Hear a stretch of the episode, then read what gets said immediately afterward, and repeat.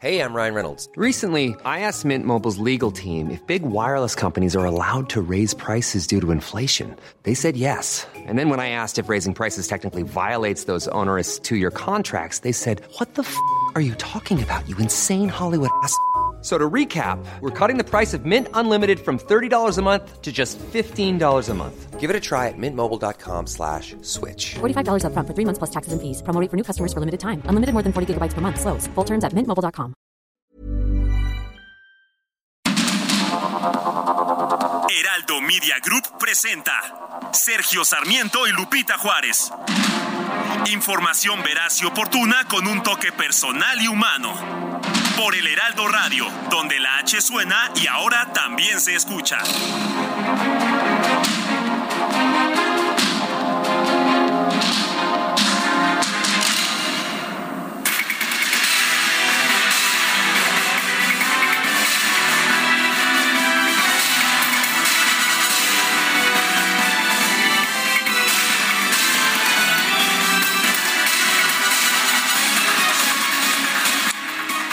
Son las 7 de la mañana con un minuto. y es martes 11 de octubre de 2022. Guadalupe Juárez y Sergio Sarmiento estamos listos para empezar con la información. El representante permanente de Ucrania ante la Organización de las Naciones Unidas, Sergi Kislitsia, presentó este lunes un proyecto de resolución que condena la anexión de las regiones de Donetsk, Lugansk, Gerson y Zaporilla por parte de Rusia. Y la delegación de Ucrania ante la ONU también informó que por lo menos 14 civiles murieron y 97 resultaron heridos a consecuencia de los ataques rusos lanzados este lunes contra varias ciudades de ese país. El embajador de México ante la ONU, Juan Ramón de la Fuente, expresó su respaldo al proyecto de resolución presentado por Ucrania y sus aliados. Además, se pronunció en contra de cualquier anexión ilegal de territorios. México defiende la soberanía, la unidad nacional, la independencia y la integridad territorial de Ucrania dentro de sus fronteras internacionalmente reconocidas. Así ha sido desde el inicio de esta guerra. Cualquier intento de anexión territorial representa una escalada del conflicto armado, incluida una amenaza nuclear o un accidente nuclear, en tanto no se delimite un perímetro seguro en torno a la planta nuclear de Zaporizhia o se garantice la seguridad de cualquier otro. El secretario de Relaciones Exteriores, Marcelo Ebrard, informó que el gobierno de México ya presentó una nueva demanda en contra de distintos fabricantes de armas de los Estados Unidos. Afirmó que solo reduciendo la disponibilidad de armas se va a frenar la violencia en nuestro país.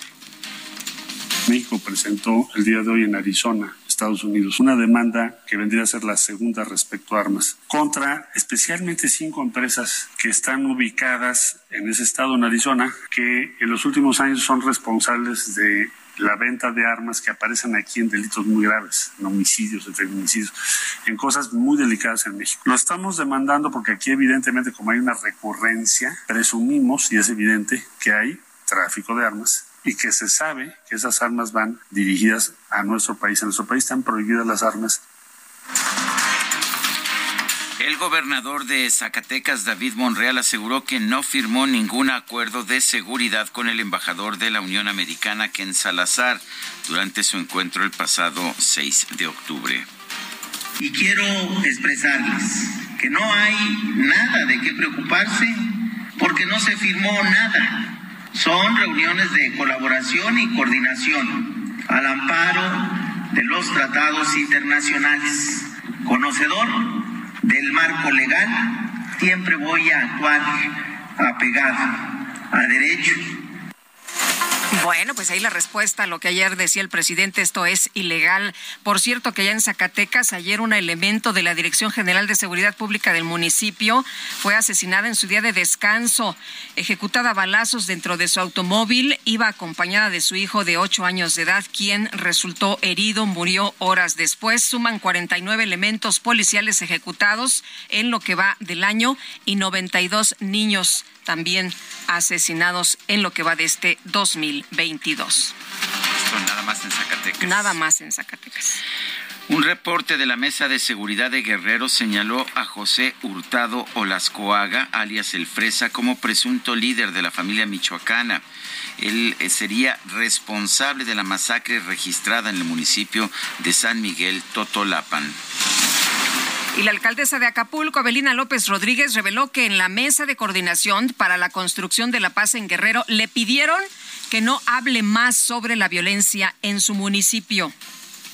Bueno, son temas que finalmente eh, tiene que investigar la fiscalía. A mí me rebasa, hay temas que no puedo decir. Vengo ahorita de la mesa de seguridad. La indicación es no hablar de lo que a mí no me corresponde hablar. Lo que a mí me corresponde es cómo bajamos la pobreza, cómo mejoramos eh, los servicios. Entonces la regla es que usted no hable de más. Usted no hable de más, es lo que le dijeron. Los grupos parlamentarios de oposición en el Senado presentaron una acción de inconstitucionalidad ante la Suprema Corte en contra de la reforma que otorga al ejército el control operativo y administrativo de la Guardia Nacional.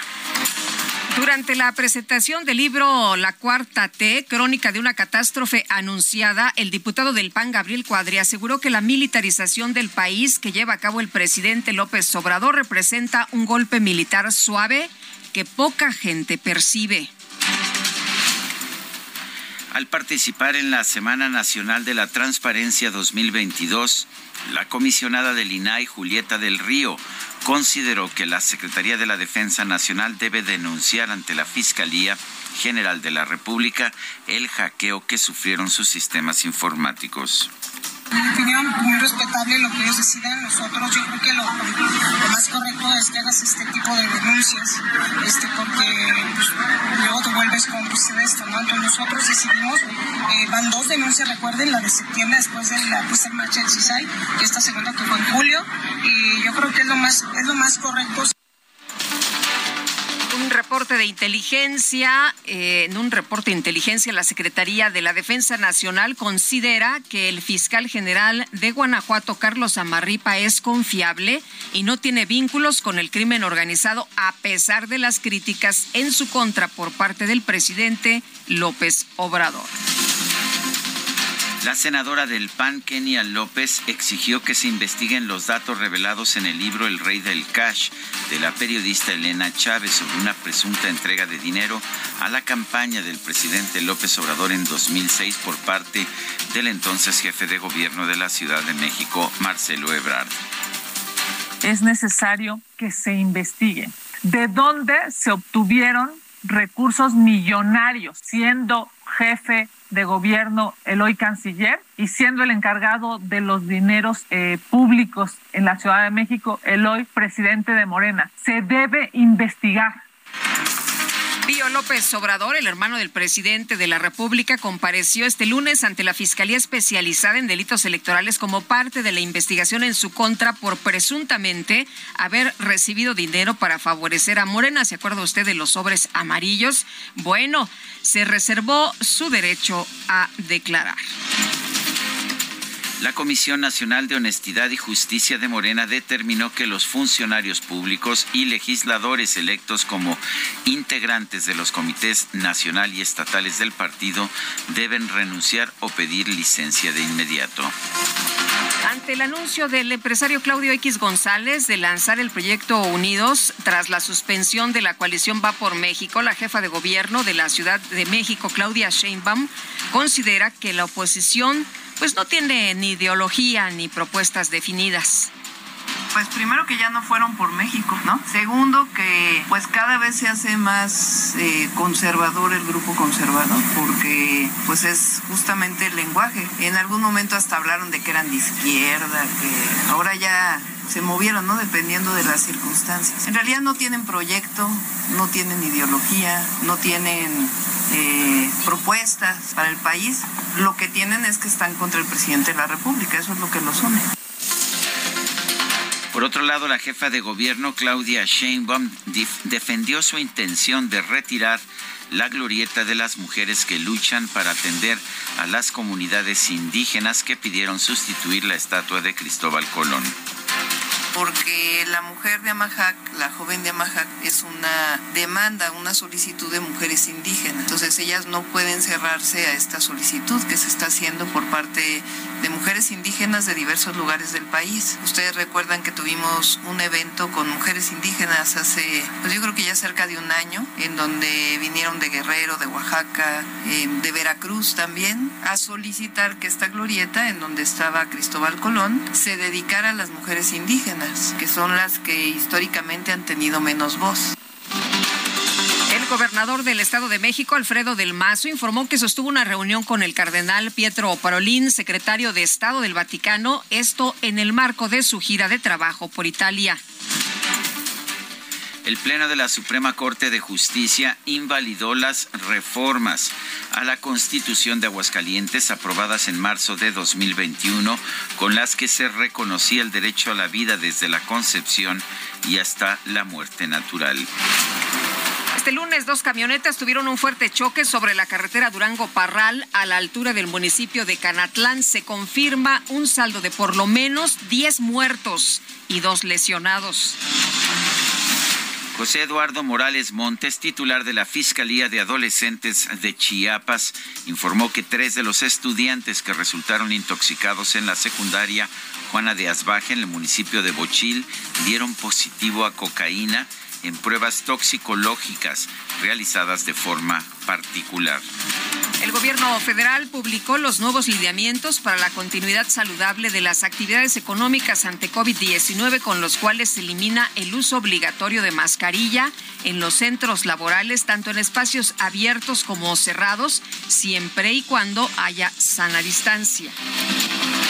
El presidente López Obrador designó a Antonio Martínez Dañino como jefe del sistema de administración tributaria, el SAT, en sustitución de Raquel Buenrostro, quien fue nombrada titular de la Secretaría de Economía. En un reporte de la Asociación Internacional de Transporte Aéreo, advirtió que el nuevo aeropuerto de Tulum sería poco atractivo para las aerolíneas debido a su cercanía con el Aeropuerto Internacional de Cancún. Y en información deportiva, los jefes de Kansas City derrotaron 30-29 a los Raiders de Las Vegas en el cierre de la semana 5 de la NFL.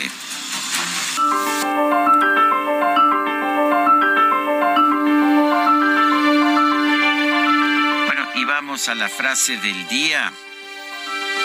Ha perfeccionado la presidencia teflón. Nada se le pega. Lo dijo Pat Schrader en 1983 sobre Ronald Reagan.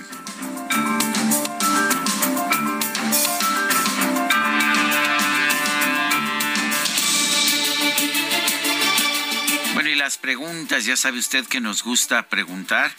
Ayer temprano hice la siguiente pregunta. ¿Qué opinión tiene usted de Ernesto Che Guevara? Esto un día después de su aniversario luctuoso. Héroe revolucionario, nos dijo el 5.2%. Asesino sanguinario, 81.4%.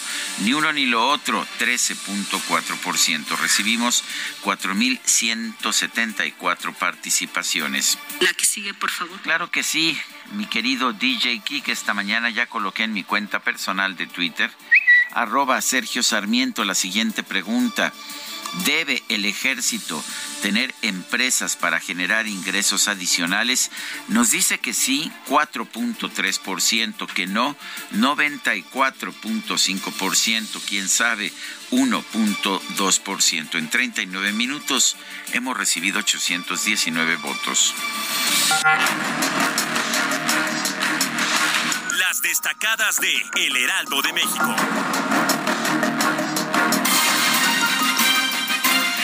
Con nosotros aquí en la cabina Itzel González con las destacadas. Itzel, ¿cómo te va? ¿Qué tenemos? Muy buenos días. Buenos días. Lupita, Sergio, queridos destacalovers, martes 11 de octubre del 2022. Por supuesto, con muchísima información este día, arrancando por segundo, el segundo día de la semana, pero estamos cargaditos de información, así que vámonos rapidito con las destacadas. En primera plana, economía mundial. El Fondo Monetario Internacional y el Banco Mundial alertan de recesión para 2023. Los organismos internacionales coincidieron en que la pandemia y la guerra ocasionaron alta inflación y endeudamiento en muchos países.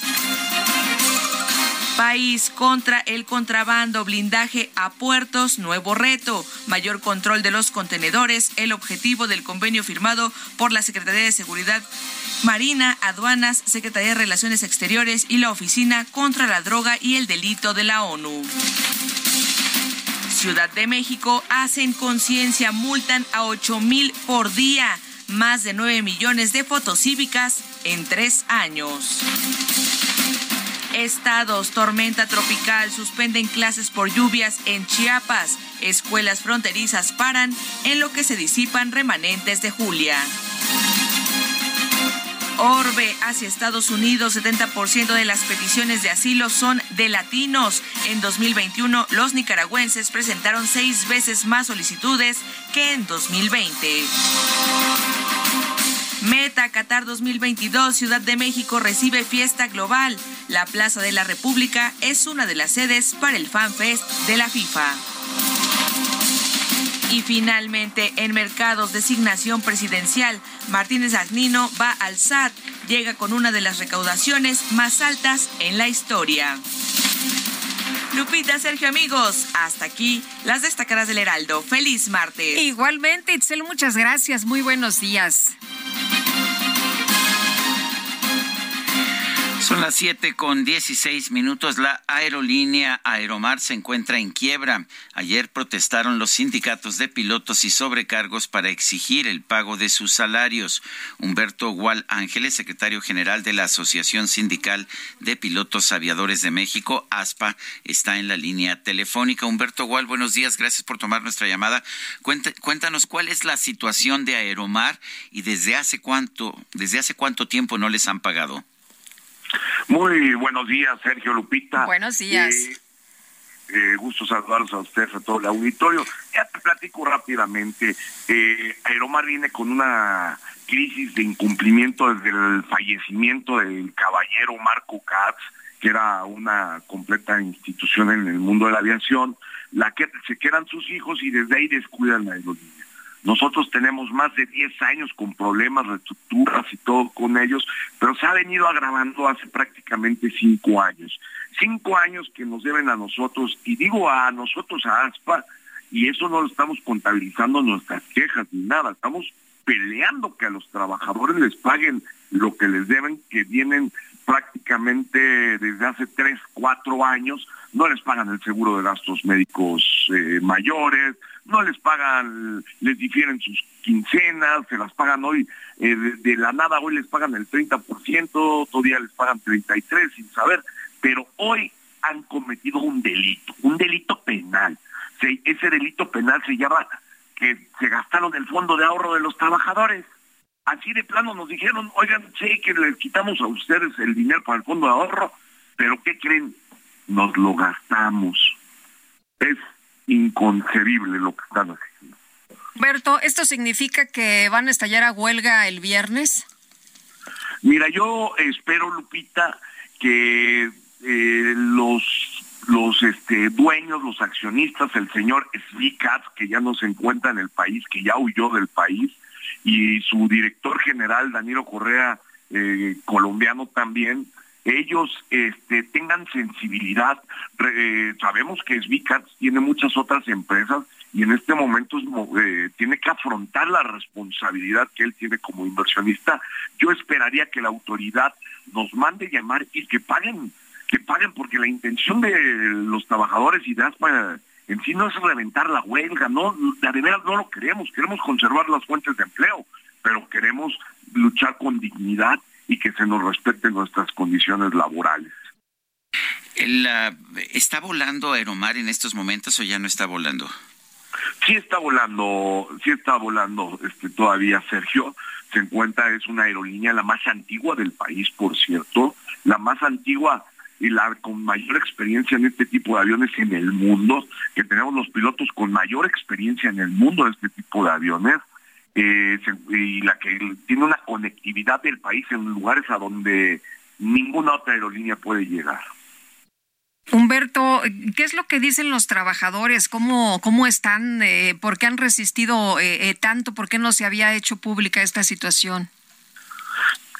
Mira, Lupita, qué buena pregunta. Para que veas la nobleza de los trabajadores que tenemos. Ellos se han de... Nosotros los pilotos sabemos, y lo digo con todo orgullo, sabemos que nos debemos a ustedes, al público usuario, de eso vivimos. Ustedes son los que nos pagan nuestro sueldo, por ustedes estamos aquí. Y de manera respetuosa, de manera consciente, los pilotos aviadores y los trabajadores de Aeroman siguen brindando el servicio aún con estas situaciones.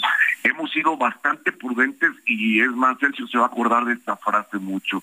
Eh, hemos sido prudentes hasta extremos criticables. Eh, eh, de veras hemos sido bastante prudentes, pero ya que llegamos al, al extremo, ya llegamos a una situación intolerable. Bueno, entonces, ¿qué podemos esperar? Eh, ¿qué, ¿Qué piensan ustedes que puede pasar en los próximos días, Humberto? Yo creo, Sergio, que el día de hoy o mañana posiblemente seamos citados, como es la, la costumbre por parte de la autoridad, pero y, esperaría llegar a un acuerdo. Pero este acuerdo, eso sí lo digo, lo digo y abiertamente, tiene que llegar el acuerdo, ellos tienen que llegar con dinero por delante, porque también lo que te voy a decir es muy fuerte. Estos tipos de Sbicats, estos bribones de Danilo, estos bribones de Aeromar, no le tienen miedo a los mexicanos, no le tienen miedo a nadie, porque han firmado acuerdos en presencia en presencia de la secretaria de Trabajo del Gobierno Federal, la maestra Luisa María, que siempre ha estado de nuestro lado, y no han respetado su palabra, firmado, firmado acuerdos. te voy a poner un ejemplo. La vez pasada firmamos un acuerdo el día, el día 13 de cierto mes para que nos pagaran completito nuestra quincena el día 15, vaya, y lo incumplieron a los dos días. Y de testigo está la maestra. Y aparte de todo, la deuda, la deuda Lupita, la deuda este Sergio, no nada más es a los trabajadores, es también a ustedes dos, ¿eh? a ti y a todos los mexicanos, porque este bribón le debe más de 7 mil millones de pesos al fisco, a la hacienda pública. Bueno, pues Humberto Gual Ángeles, secretario general de la Asociación Sindical de Pilotos Aviadores de México, ASPA, gracias por hablar con nosotros. Hasta luego, que tengan un excelente día. Hasta luego, muy buenos días. Pues ojalá que le paguen a los trabajadores. No se vale que te digan, ah, pues es que ya nos gastamos lo que habías tú guardado, lo que teníamos ahí, que era tu dinero. Pues resulta que ¿qué crees? Lo vi ahí y pues se me antojó, tuve la oportunidad y me lo gasté. Bueno, Gerardo Galicia, desde la zona oriente de la Ciudad de México, ¿qué pasa, Gerardo? ¿Cómo estás? Buenos días. Muy bien, Lupita, Sergio, excelente mañana. Y cada vez tenemos más movimientos en la calle, en las calles de la zona oriente de la capital, así que habrá que estar con algunos minutos de anticipación. Y para nuestros amigos que van a utilizar el eje 6 sur hay que tener precaución en carriles laterales poco antes de cruzar el eje 3 oriente. En ese punto se generó la volcadura de un vehículo, por fortuna no hay personas lesionadas de gravedad, pero sí equipos de emergencia elaborando en este punto. Es el eje 6 sur, poco antes de subir el puente que cruza el eje 3 oriente hacia la zona de Churubusco. Habrá que tomarlo en cuenta y manejar con mucha precaución. Y para nuestros amigos que utilizan el circuito bicentenario, el avance es bastante aceptable entre el eje 6 sur y la zona del viaducto. Y por lo pronto, el reporte. Gracias, Gerardo. Hasta luego. Son las 7 con 23.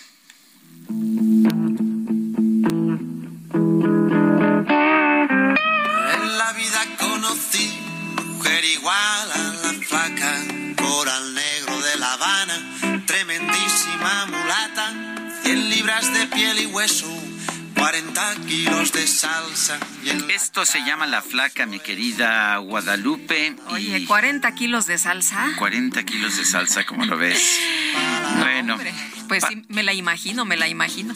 Pau Donés, quien fue pues el cantante, guitarrista, compositor, impulso del grupo Jarabe de Palo, nació el 11 de octubre de 1966 en Barcelona. Se nos fue el 9 de junio del 2020, recordarás que lo hemos escuchado precisamente en su aniversario luctuoso, pero este 11 de octubre lo vamos a recordar aquí en el Heraldo Radio. ¿Te parece? Me parece excelente. Por un beso de la placada. Nuestro número para que nos mande mensajes de WhatsApp es el 55 2010 9647. Regresamos. lo que fuera por un beso, que solo uno fuera,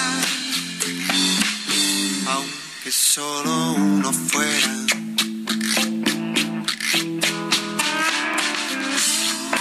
Mis sábanas blancas, como dice la canción, recordando las caricias que me brindo el primer día de ganas de dormir.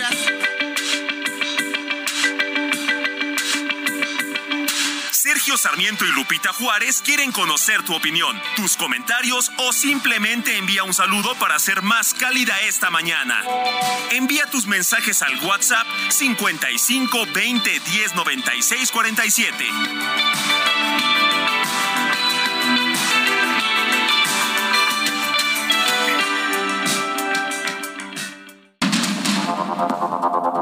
Continuamos con Sergio Sarmiento y Lupita Juárez por el Heraldo Radio.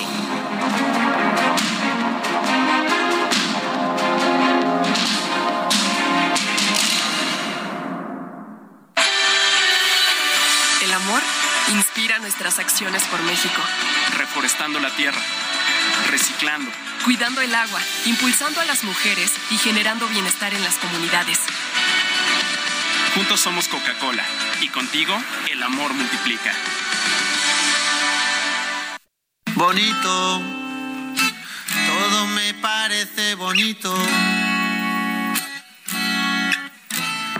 Bonita mañana, bonito lugar, bonita la cama, que bien se ve el mar.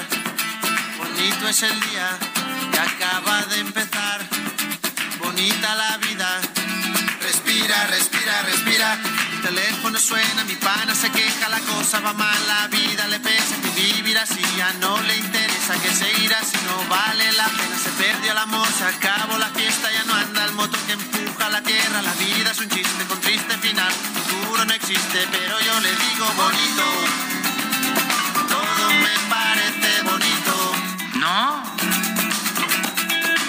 bueno, a mí sí, ¿eh? A mí sí me parece bonito, y más cuando lo canta Pau Donés, pero sí dicen, dicen que el DJ Kiki, así que se ve muy amable, muy alegre, es medio amargado, ¿verdad?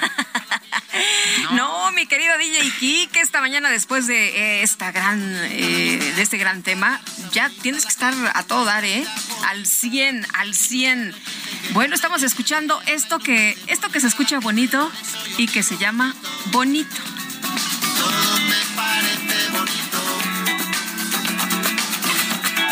Por estos momentos, quién sabe, ¿eh? quién sabe. Bueno, vámonos a los mensajes. Nos dice una persona del auditorio, buenos días a los dos. Muchas gracias. Desde Oaxaca, Oaxaca, quisiera saber su opinión acerca del libro del Rey del Cash. Eh, dice que es verdad lo que escribe eh, Elena Chávez y si lo es, ¿qué se debe hacer? Reciban un cordial saludo y un fuerte abrazo, César Caballero. Bueno, pues ella está expresando, como lo ha mencionado, como periodista, su testimonio de lo que vio y de lo que vivió. Y de lo que escuchó también, que serían testimonios de oídas. La verdad es que no tenemos forma de verificar si la información que ella dice es correcta, pero sí sabemos, por ejemplo, que los dos hermanos del presidente López Obrador recibían sobres en efectivo. También sabemos que hubo pues eh, donaciones, aportaciones de dinero ilegal a otras campañas. Lo hubo en el caso de Francisco Labastida, te acordarás del Pemex Gate, lo hubo en el caso de Vicente Fox, en los amigos de Fox, lo hubo en el caso de Enrique Peña Nieto, el dinero de Odebrecht. Parece que es algo que siempre ha ocurrido en la política mexicana y yo lo lamento en lo personal, pero eh, en particular de los testimonios de esta persona, no tenemos forma de comprobar si son ciertos, pero sí, pues podemos escuchar sus testimonios. Sí, podemos leer lo que ella menciona en este, en este libro que se llama El Rey del Cash y cómo pues se movía el dinero y quiénes movían el dinero para Andrés Manuel López Obrador, que ella dice, bueno, con 200 pesos pues no se puede vivir y no se puede hacer una gran campaña. Pero bueno, eh, feliz martes, Sergio y Lupita, qué alegría compartir con ustedes mis mañanas. Soy adicta a su presencia en casa. Irma, Irma, qué gusto estar en tu casa. Dice otra persona, Venturoso Martes, la terca realidad nos muestra que los gobiernos son pésimos administradores de empresas. Rodolfo Contreras, desde Querétaro, me imagino que se refiere a la pregunta que hice eh, esta mañana acerca de si el ejército debe tener empresas para generar ingresos adicionales. A propósito, a, una hora de haber emitido esa pregunta, nos dice que sí el 4%, que no el 95%, quién sabe, 1% con 1.107 votos. Son las 7 con 34. Vamos a Avenida Central, Israel Lorenzana, en la Ciudad de México. Adelante, Israel, cuéntanos. Sergio, muchísimas gracias. Lupita, muy buenos días. Un gusto saludarles esta mañana. Nosotros hemos recorrido ya parte de la avenida central Carlos San González, desde el perímetro de Catepec en el Estado de México y hasta la zona del eje 5 Norte San Juan de Aragón. Ya hemos encontrado asentamientos considerables. Hay que, por supuesto, utilizar como alternativa la avenida Gran Canal para nuestros amigos que van con dirección hacia San Juan de Aragón, hacia la zona del eje 3 Norte Ángel Albino Corso o también con dirección hacia hacia la zona de Río Consulado. El sentido opuesto a través de la Avenida Central sin ningún problema, prácticamente vacía y se presenta como una buena alternativa para nuestros amigos que van con dirección hacia la zona de Ciudad Azteca o más allá, hacia Jardines de Morelos. Pues Sergio Lupita, el panorama esta mañana, nosotros por supuesto seguiremos al pendiente. Israel Lorenzana, muchísimas gracias. Buen día. Buenos días y Javier Ruiz, ¿por dónde andas? Cuéntanos. Hola Lupita, Sergio, ¿qué tal? Excelente mañana. En la avenida pasó la reforma en la avenida de los insurgentes, donde ya tenemos una marcha, Lupita, de integrantes del Sindicato Mexicano de Electricista a 13 años de que justamente se disolvió, pues el sindicato van a marchar al zócalo de la ciudad y es por ello que ya tenemos cortes a la circulación en este cruce tan importante. Hay que evitar este cruce, de preferencia utilizar como alternativa todavía la avenida Chapultepec, el eje central, todavía los ejes 1 y 2 norte porque tendremos problemas en las próximas horas. Son ya cerca de mil personas y se espera que lleguen un poco más para que justamente continúen esta marcha, la cual saldrá justamente de Insurgentes y Reforma. Todo pasó a la Reforma, 5 de mayo, eje central, hasta la zona del Zócalo Capitalino. De momento, Lupita Sergio, ese reporte que tenemos. Muy bien, Javier, gracias. Buenos días. Hasta luego, buen día. El presidente Andrés Manuel López Obrador nombró a Antonio Martínez Dañino como nuevo titular del Servicio de Administración Tributaria del SAT. Jesús Rodríguez Ambrís es presidente de la Asociación Mexicana de Contadores Públicos. Jesús, gracias por tomar nuestra llamada. Cuéntanos cómo ves esta designación eh, de Antonio Martínez. ¿Qué tal, Sergio? ¿Qué tal, Lupita? Buenos, Buenos días. días, Jesús. Este, la verdad, la verdad, pues es alguien de casa, ya viene desempeñándose él eh, un largo tiempo ahí en el sistema de administración tributaria. Estuvo anteriormente, antes de ser designado, en grandes contribuyentes y bueno, pues es algo que ya traía esta, ya ha trabajado con Raquel Buenrostro, es del estilo de la, de la también, este, ahora nueva secretaria de Economía, este, del mismo estilo, es este, porque el reto era ese, ¿no? Que la persona que estuviera tuviera también ese ese reto de como lo, el ritmo que trae este buen rostro ahí eh, ha roto récord en recaudación en el sentido de que pues es lo que necesita el gobierno federal que toda la, gente eh, no solamente aporte, sino que voluntariamente, sino que busque también eh, a través del sistema de administración tributaria que esa gente, este, la que no, la que no está acostumbrada a pagar, eh, Hacienda vaya por ellos, ¿no? Y pague, pague porque, bueno, haga de su pago, porque al final de cuentas nos conviene a todos que todos aportemos a este, a este gasto público. Eh, Jesús, se han hecho cosas buenas, nos dices, a ver, uno de los temas importantes es que eh, se ha visto en, el, en, el, asunto de la recaudación, que paguen los que no pagaban. Eh, ¿Qué otras cosas tendría que empezar a hacer Antonio Martínez? Mucha gente se ha quejado de pues que no hay citas, mucha gente se ha quejado de los problemas que, que se tiene pues para poder echar a andar una, una empresa porque falta un trámite, en fin, ¿qué es lo que tendría que hacer, modificarse lo, lo más urgente ahí en el SAT? Eh, precisamente tú acabas de mencionar esto, o sea, eso de las citas, hacer más ágil, o sea, que esto de, de darte de, alta en Hacienda no sea como un privilegio, porque ahorita últimamente, estos dos, tres años que hemos eh, tenido la situación de la pandemia y todo esto, eh, hacer una cita en, en el SAT ya es como un premio, ¿no? Es como sacarse la lotería y otro que te atienda, ¿no? Yo creo que ahí el reto de para eh, que se va a enfrentar es este, o sea, hacerlo más simple, más, más sencillo, más simplificado, porque de simplificado, pues no tiene nada, ¿no? O sea, simplemente tiene, tiene nombre, pero no hay nada de simplificado. Y también, ojalá tenga más apertura con todos los sectores y no solamente con el sector de este, de grandes contribuyentes con todos los sectores, porque al final de cuentas los que contribuyen son todos los mexicanos este, que pagan los impuestos. ¿A, qué atribuyes, Jesús, que se haya incrementado la recaudación a pesar de que se recortó, por ejemplo, el IVA y el impuesto sobre la renta en, el, en la frontera y a pesar de que tuvimos la pandemia? Bueno, la base de, de contribuyentes creció. Eh, actualmente el sistema de administración tributaria tienen datos de quiénes son los que deben. Entonces, gracias a todo esto, que no es de ahorita, este, este trabajo ya, ya viene de, años anteriores, eh, pero esas bases de datos eh, em, las ha podido utilizar ahorita el servicio de administración tributaria. Y bueno, también ahorita lo que se viene de la factura 4.0, con eso le va a dar otra herramienta también al servicio de administración tributaria para ir sobre la gente que nuevamente no no evade el impuesto, ¿no? Este que también eso desde hace muchos años nosotros eh, lo hemos dicho en distintos medios que la gente que no paga es la que Hacienda no hace nada por ellos. Entonces, en esta ocasión, pues sí, este, felicitamos todo eso que vaya sobre la gente que debe y la gente que, que está eh, que habitualmente paga impuestos, ahí debería también haber una facilidad administrativa para que también esa carga administrativa que actualmente tienen todos los que contribuimos sea más eficiente y que se vea reflejado también el empresario, ¿no? Para que, que el empresario se anime a invertir con, con más este con más ganas. Eh, Jesús, hablabas de más apertura, no solo con los grandes contribuyentes. ¿A qué te refieres? ¿Qué es lo que se necesita? ¿Más apertura para qué? Sí, eh, bueno, si recordamos, este, anteriormente Buenrostro no daba entrevistas, híjoles, era muy contadas, y yo creo que sí necesita un, un, este, un jefe del SAT escuchar, escuchar a todos los contribuyentes, independientemente del sector. ¿Para qué? Para que ellos también vayan viendo qué necesita el contribuyente, porque a veces este eh, como que pierden el piso cuando eres ya un funcionario, de alto nivel.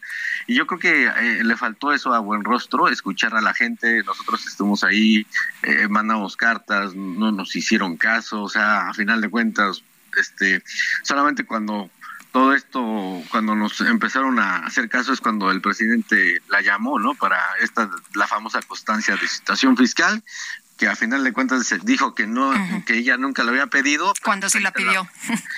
ahí está la resolución miscelánea que ella aprobó. Entonces ahí dices, híjoles, como que, o no sé, como que no está muy bien informado de qué es lo que pide. Entonces, esa apertura es lo que queremos nosotros, ¿no? Que nos escuche a todos los sectores.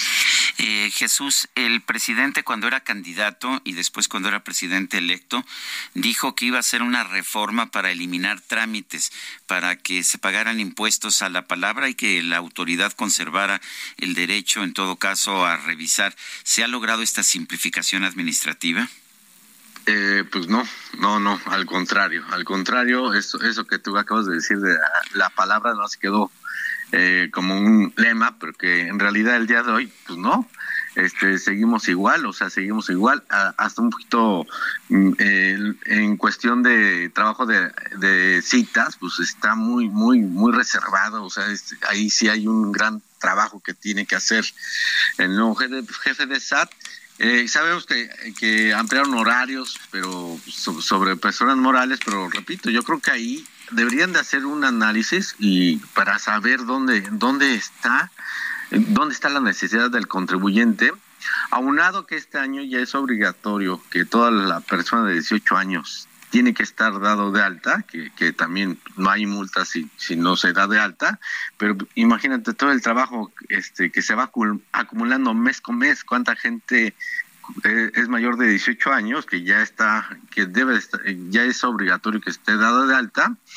Entonces ahí sí les faltó como que hacer un estudio para ver el impacto que iba a tener no solamente un sector, sino todo el contribuyente que se quiere dar de alta en, Hacienda. Y esperamos que ojalá este como bien lo dijo el presidente de la República que pues todo sea la palabra no oye los de 18 años no van a tener que hacer declaraciones verdad solamente se inscriben y ya. Sí, ahorita en este año simplemente se dan de alta, no hay multas, no hay nada, este, y simplemente para, este, para tener ya su registro, pero eh, repito, yo creo que sí se les fue ahí algo algo el, no, no, no cuantificaron la cantidad de gente que se iba a dar de alta. Pues sí, muy bien. Jesús Rodríguez Ambrís, presidente de la Asociación Mexicana de Contadores Públicos, gracias por tomar nuestra llamada. Gracias, hasta luego. Son las 7 con 44. Lo mejor de México está en Soriana. Aprovecha que la piña miel está a solo 16.80 el kilo. Sí, a solo 16.80 el kilo. Y lleva la papa blanca a 28.80 el kilo. Sí, a solo 28.80 el kilo. Martes y miércoles del campo de Soriana. Solo 11 y 12 de octubre. Aplica restricciones.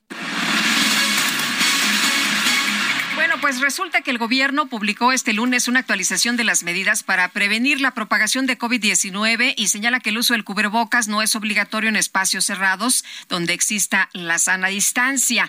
Em, vamos a platicar del tema con Francisco Moreno, médico internista e infectólogo del Hospital ABC, a quien saludo con mucho gusto, como siempre. Este, te saludamos, Francisco, y muchas felicidades por la publicación de, de tu libro. ¿Cómo estás? Buenos días. Buenos días, Sergio. Buenos días, Lupita. Un gusto estar con ustedes y con tu auditorio. Eh, sí, pues eh, es, es, interesante que algo que nunca fue obligatorio, algo que ni siquiera la autoridad utilizó, pues ahora eh, lo eliminan de la cuestión de espacios cerrados o lo dejan opcional. Cuando se viene el invierno y cuando estamos viendo que Europa ahorita está sufriendo una alza en número de casos, hospitalizaciones por COVID, viene la influenza, estas medidas que nos tomó tanto tiempo a los mexicanos entender, comprender y que las realizan la mayor parte de la gente que yo veo en la calle, todos en su cubrebocas, pues ahora nada más confunde el mensaje. Yo creo que el problema más grave que ha habido es la comunicación en la cual pues eh, no se entiende muy bien qué quieren decir, las reglas están muy a ver qué entiendo, em, en fin, siento que este es otro error en el manejo de la pandemia por COVID-19. Eh, ¿Piensas que que es todavía necesario el cubrebocas, la mascarilla. Eh, cuando me ha tocado viajar a Europa o Estados Unidos en estos últimos tiempos, me encuentro que ya nadie usa ese cubrebocas. Sí, realmente, mira, hay un problema en cuanto a la imagen que ha creado el cubrebocas. Yo, eh, cuando me preguntan esta situación, sí, vimos las ceremonias que hubo con la reina Isabel, pero contrasta con lo que hicieron los japoneses cuando eh, tuvieron una ceremonia similar y ellos usaban todos cubrebocas. El cubrebocas es una eh, arma que podemos utilizar un, preventiva en situaciones especiales, cuando estás en un lugar cerrado, cuando eres una persona vulnerable. En esas instancias debe de seguirse utilizando el cubrebocas, en los hospitales, en las clínicas deberían seguirse utilizando el cubrebocas. Debemos de adoptar esta medida que pues ayudó a salvar mucha gente, es imposible cuantificar cuánta gente se benefició de que pues utilizó el cubrebocas. Y, el dar este mensaje eh, la, la ciudadanía lo entiende como que la pandemia se terminó, como que la pandemia está pues ya desapareciendo cuando todavía no es real. Y tenemos un país que tiene un número de vacunados mucho menor al que tiene Europa y a los que tiene Estados Unidos. ¿Por qué? Porque en México se tardaron muchísimo en empezar a vacunar a los niños. Los niños no tienen esquema de, vacunación completo. Las cuartas dosis pues prácticamente no se han realizado. Es decir, eh, no nos podemos comparar con otros países porque nuestra protección es mucho menor que la de ellos. Eh, Francisco, ayer en muchos chats las personas, eh, los vecinos decían, oiga, no es que ya hay que hacer que eh, ya que cada quien decida o de plano para que no te pelees con el vecino, este, poner las, las reglas muy claras de tú si lo usas, tú no lo usas, ya que cada quien decida si lo usa o no lo usa. ¿Qué nos recomiendas tú, por ejemplo, si nos subimos a un elevador, si estamos en una oficina que está cerrada, si estamos en un cine, si estamos en un concierto, en el teatro? en donde no hay una adecuada ventilación, yo te recomiendo que uses el cubrebocas. Si las personas alrededor tuyo no la usan, de todas maneras vas a tener cierta protección. Sabemos que el, uso del cubrebocas es algo solidario porque la persona que está contagiada y que no lo sabe, pues dispersa la enfermedad. Pero yo les diría, espacios cerrados, mal ventilados, usen cubrebocas. En lugares en donde hay grandes aglomeraciones, usen cubrebocas. En espacios abiertos, no. Si tú estás en un lugar abierto, puedes estar haciendo ejercicio al aire libre puedes evitar usarlo. No, no estamos en la situación en la que vivíamos en un principio. Pero la realidad es que insisto, da la impresión que el cubrebocas es un grillete y no, es una medida de protección.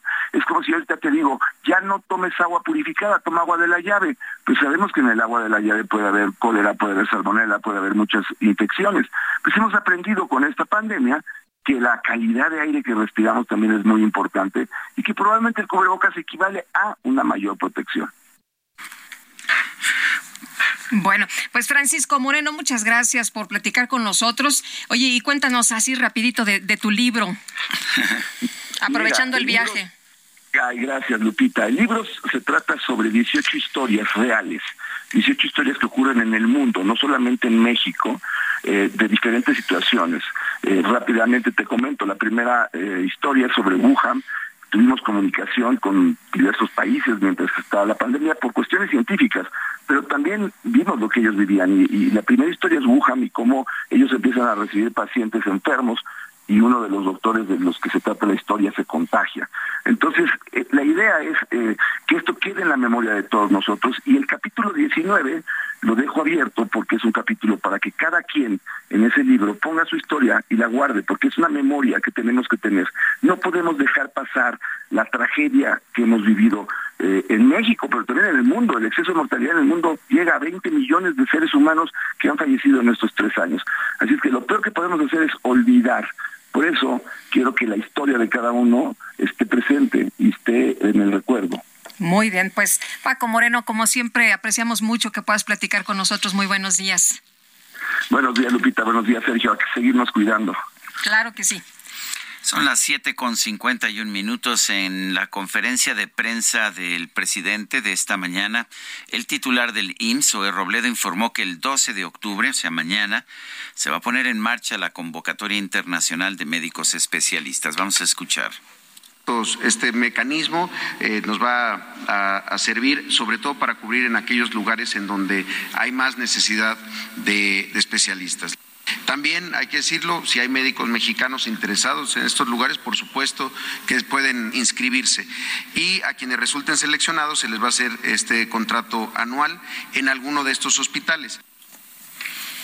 Bueno, pues esa es la posición y estoy mucho más de acuerdo con que se haga una convocatoria internacional para que los médicos puedan venir y trabajar en México, pues a que simple y sencillamente se contrate mano de obra esclava de Cuba.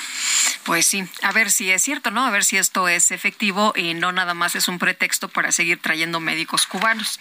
El secretario de Relaciones Exteriores, Marcelo Ebrard, informó que el gobierno mexicano presentó en Estados Unidos la segunda demanda contra el tráfico de armas. Diana Martínez, te escuchamos. Buenos días. Así es, Sergio Lupita, muy buenos días. El gobierno mexicano presentó en Estados Unidos la segunda demanda contra el tráfico de armas. Se trata de un reclamo contra cinco tiendas de armas en Arizona que fue presentado en la Corte Federal de Distrito de Tucson.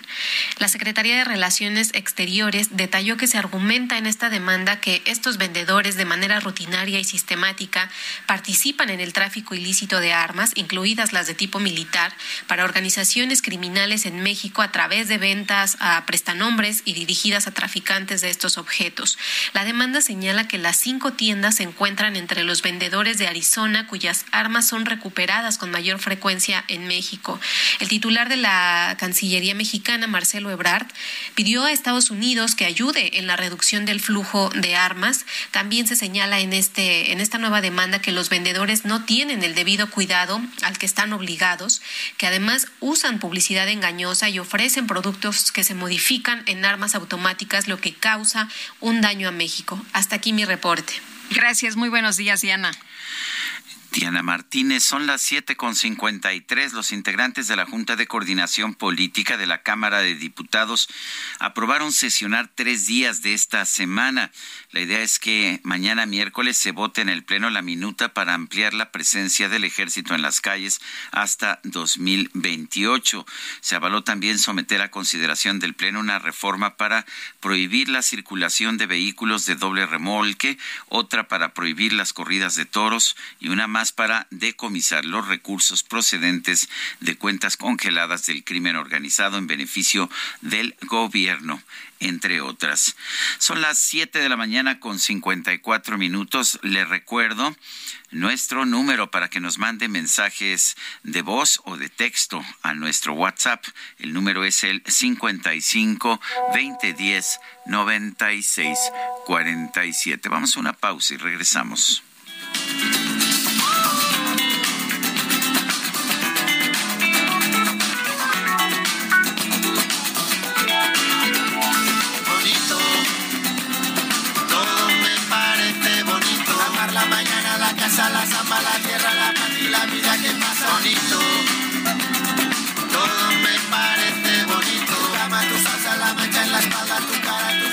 Seguir.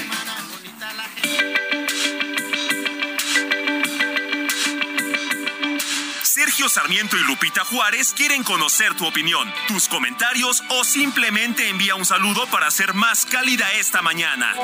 Envía tus mensajes al WhatsApp 55 20 10 96 47.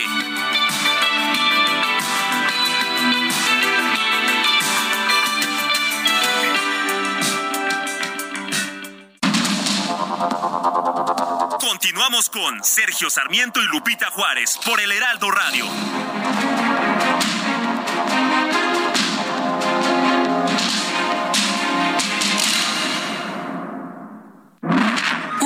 Estufa que manejas desde el smartphone?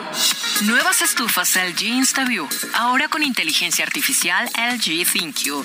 Toca dos veces y descubre la magia del interior sin abrir la puerta. Las únicas con horno de convección, air fryer, grill y triple flama. Descubre la inteligencia de la cocina con LG. Destino Qatar en el Heraldo Radio. Una presentación de LG. Cuando estamos a poco más de un mes para que inicie el Mundial, no hay forma de dejarnos de asombrar por las decisiones y novedades que surgen desde el Golfo Pérsico. Qatar solicitó asistencia al ejército de Pakistán en aspectos relacionados con seguridad. Turquía dijo que su país enviará más de 3.000 agentes de seguridad y que también ha capacitado al personal de Qatar. A principios de este año, la OTAN confirmó que también brindará seguridad durante el evento y que el apoyo incluirá capacitación contra las amenazas de materiales químicos, biológicos, radiológicos y nucleares, así como capacitación para la protección de las personalidades que asistan al evento y para contrarrestar amenazas por artefactos explosivos improvisados. Corea del Sur, por su parte, envió oficiales de policía especializados en contraterrorismo, habilidades de combate cuerpo a cuerpo, técnicas de arresto y mantenimiento del orden público. En este último tema, ojalá que los mexicanos sepan a lo que van a enfrentar cuando acudan a la Copa del Mundo. Hasta la próxima, los saluda Edgar Valero. Destino Qatar en el Heraldo Radio. Una presentación de LG. Con el objetivo de reconocer los derechos de las niñas y los problemas que enfrentan en el mundo, el 11 de octubre fue nombrado como el Día Internacional de la Niña por la Asamblea General de las Naciones Unidas en el 2011. Ante esto, a partir del 2012, cada año se destaca la necesidad de que existe de intervenir y sensibilizar a la sociedad sobre el empoderamiento de las niñas, esto con el objetivo de romper la discriminación y la violencia que existe sobre todo en los países poco desarrollados. Entre las principales problemáticas que se tienen que enfrentar las niñas son las siguientes. Se calcula que alrededor de 31 millones de niñas que están en edad de estudiar no lo hacen, según la UNESCO. Cada año, 15 millones de niñas son obligadas a casarse antes de cumplir los 18 años, de acuerdo con Save the Children. La mortalidad materna es la segunda causa de muerte en señoritas entre 15 y 19 años, la mayoría por embarazos no deseados. Una de cada cuatro niñas de entre 15 y 19 años en todo el mundo no reciben educación, empleo o capacitación en comparación con uno de cada 10 niños, de acuerdo con la ONU. Este 2022 celebramos el décimo aniversario del Día Internacional de la Niña y el lema de la campaña es, ha llegado nuestro momento, nuestros derechos, nuestro futuro.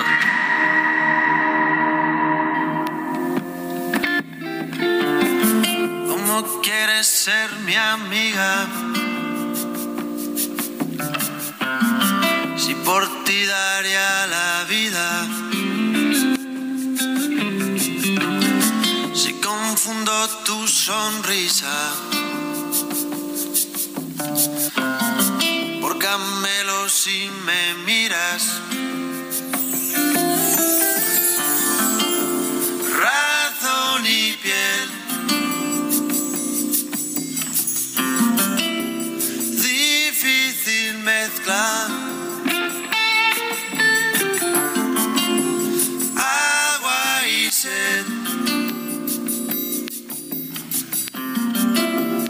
Serio problema. ¿Cómo quieres ser mi amiga? Si por ti me perdería. Esto se llama Agua. Estamos escuchando a Pau Donés en el aniversario de su nacimiento. Me gusta Pau Donés. Reflexivo. Sí, tiene mucho fan, tiene sí, mucha gente que le gusta mucho pues su, su estilo, su voz, eh, sus letras. Y esta está hermosa, la verdad. Difícil. Ay, difícil mezcla. Bueno, vámonos con los eh, mensajes del auditorio. Gaspar y con... A ver, dice un saludo a Marco Torrijos y Consuelo Gaspar. Sergio Lupita, excelente programa. La jefa de gobierno debería preocuparse menos por glorietas y alianzas de la oposición y más por la seguridad en la Ciudad de México. Bueno, nos dice, nos dice una persona, voy a omitir su nombre, eh, dice que difiere de la persona que está hablando acerca de los impuestos, se refiere pues a, la, a este a ver, por aquí tengo a, la persona que, el Jesús Rodríguez Zambriz, presidente de la Asociación Mexicana de Contadores Públicos, dice, la base de contribuyentes no ha crecido. Lo que pasa es que la fiscalización, sin llegar a la judicialización, eh, ha crecido mucho. Eh, se presiona a los dueños de las empresas, sobre todo a las grandes, y a los socios, no a los contadores. Acuérdate que hoy la sospecha de defraudación fiscal, la extinción de dominio y la prisión preventiva son relacionables. Obviamente eso no se dice, pero se sabe. Dice Francisco 1955. Buenos días, Sergio Lupita. La persona que está hablando sobre los que no pagan impuestos, yo me pregunto si los informales ya pagan impuestos, porque pues de pronto traen camionetas de un millón de pesos y más caras. ¿De dónde sale esa lana? Dice otra persona, una pregunta para el señor del SAT. ¿Por qué pagar impuestos por algo que ya compramos total y satisfactoriamente para uno? Es decir, la casa, el auto, renta de mi casa, pagar por servicios está bien, pero por lo que nosotros ya adquirimos, ¿por qué? Saludos desde Zapopan, no nos pone su nombre. A propósito, fue nombrado Antonio Martínez Dañino como el nuevo eh, jefe del SAT, el sistema de administración tributaria. Eh, surgió pues una controversia en redes que narra la agencia SDP Noticias.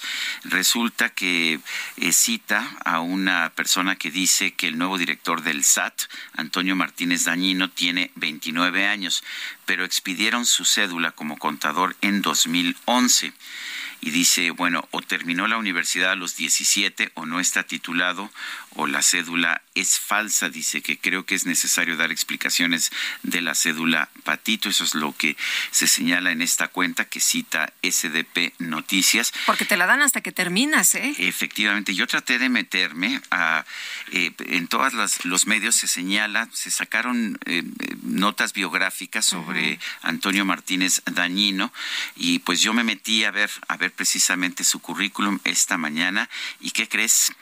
Eh, ya no aparece ya no está, donde ¿verdad? debería estar. Ya no ¿Te está. parece? Es que ayer todo Sí. mundo buscó y todo mundo Sí, se no metió y hoy ya no O sea aparece ya curiosamente. bueno, pues me parece mal, me parece mal que Ojalá la que él salga y que diga, ¿no? Para Está que bien. pues llegue bien. El, el que sea joven no debería ser ah, no Ningún ser. Pero si eh, pues si dice que tiene que terminó sus estudios pues Sí. ah, es poco probable que los haya terminado los estudios universitarios a los 17 o pienso yo Pues, pudo haber sido a- un a, lo mejor niño genio. pudo haber sido, pero en fin, pero sí valdría la pena explicarlo porque me parece que la Sí. transparencia nos ayuda a evitar ah, problemas de corrupción más tarde. Son las 8 de la mañana con 8 minutos. Lo mejor de México está en Soriana. Aprovecha que la piña miel está a solo 16.80 el kilo. Sí, a solo 16.80 el kilo. Y lleva la papa blanca a 28.80 el kilo. Sí, a solo 28.80 el kilo. Martes y miércoles del campo de Soriana. Solo 11 y 12 de octubre. Aplican restricciones. El pronóstico del tiempo con Sergio Sarmiento y Lupita Juárez.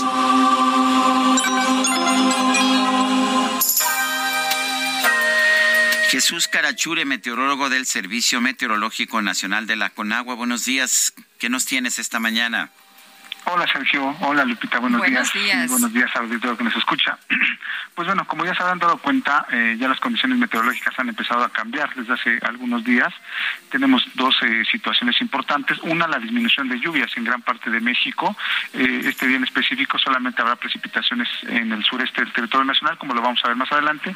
Y la otra eh, condición es este descenso de temperatura que ya se ha estado presentando desde días previos. Ya este, se nota la influencia de los sistemas invernales. El, el Frente Frío 3, eh, con su masa de aire frío, que es la que nos está eh, afectando ahorita, pues ya generó este descenso de temperatura que ya desde el fin de semana pasado se, se notó y bueno, pues ya quizás sea la prevalecencia, ¿no? De, de- en, en los días en los días próximos eh, eh, estas dos eh, situaciones, la disminución en la cantidad de, de precipitaciones, no se descarta obviamente que algún frente frío o algún otro sistema pueda incrementar de nuevo las lluvias, pero bueno, sí ya las lluvias van a la baja eh, paulatinamente y bueno, ya lo estamos viendo, esta eh, condición invernal ya se está dejando sentir en gran parte del territorio nacional. Hay que recordar que bueno, en meteorología pues no hay eh, estaciones del año eh, marcadas, ¿no? Así tan tan tajantemente como las astronómicas, ¿no? Que sí tienen hora y fecha exacta de inicio y de finalización. En meteorología no, ya empezó en las condiciones invernales, ya lo estamos viendo.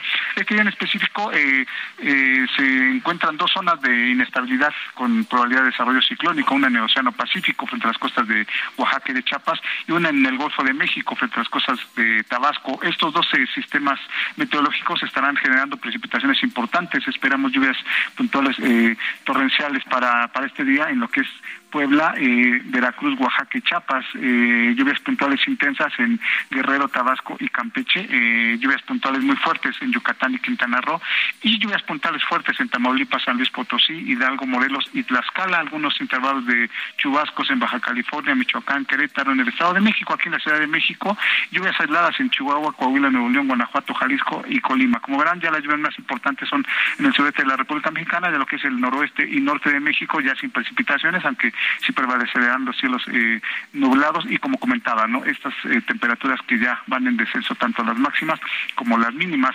En cuanto a las temperaturas mínimas, eh, las temperaturas más bajas entre menos cero, perdón, entre menos 5 y 0 grados centígrados estarán Chihuahua y Durango y de 0 a 5 en zonas montañosas Zacatecas, Aguascalientes, Guanajuato, Michoacán, Estado de México, Tlaxcala y Puebla. Pues son las condiciones meteorológicas que esperamos para hoy. Este es un reporte desde el Servicio Meteorológico Nacional. Regresamos al estudio.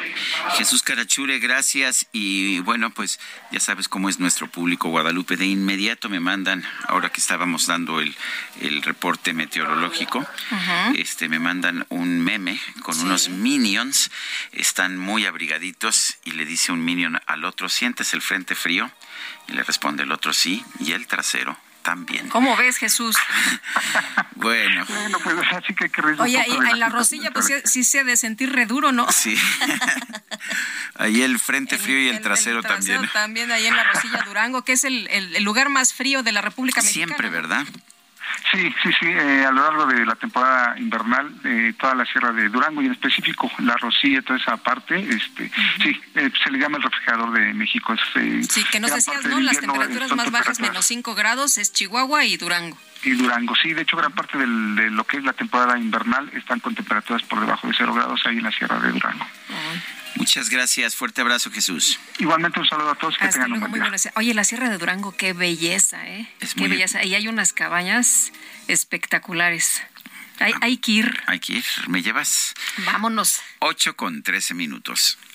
En Soriana encuentras la mayor calidad. Aprovecha que el pollo entero fresco está a 37.90 el kilo y la carne molida de res 80-20 a 87.90 el kilo. Sí, a solo 87.90 el kilo. Soriana, la de todos los mexicanos. A octubre 12, no aplica con otras promociones. Aplica restricciones.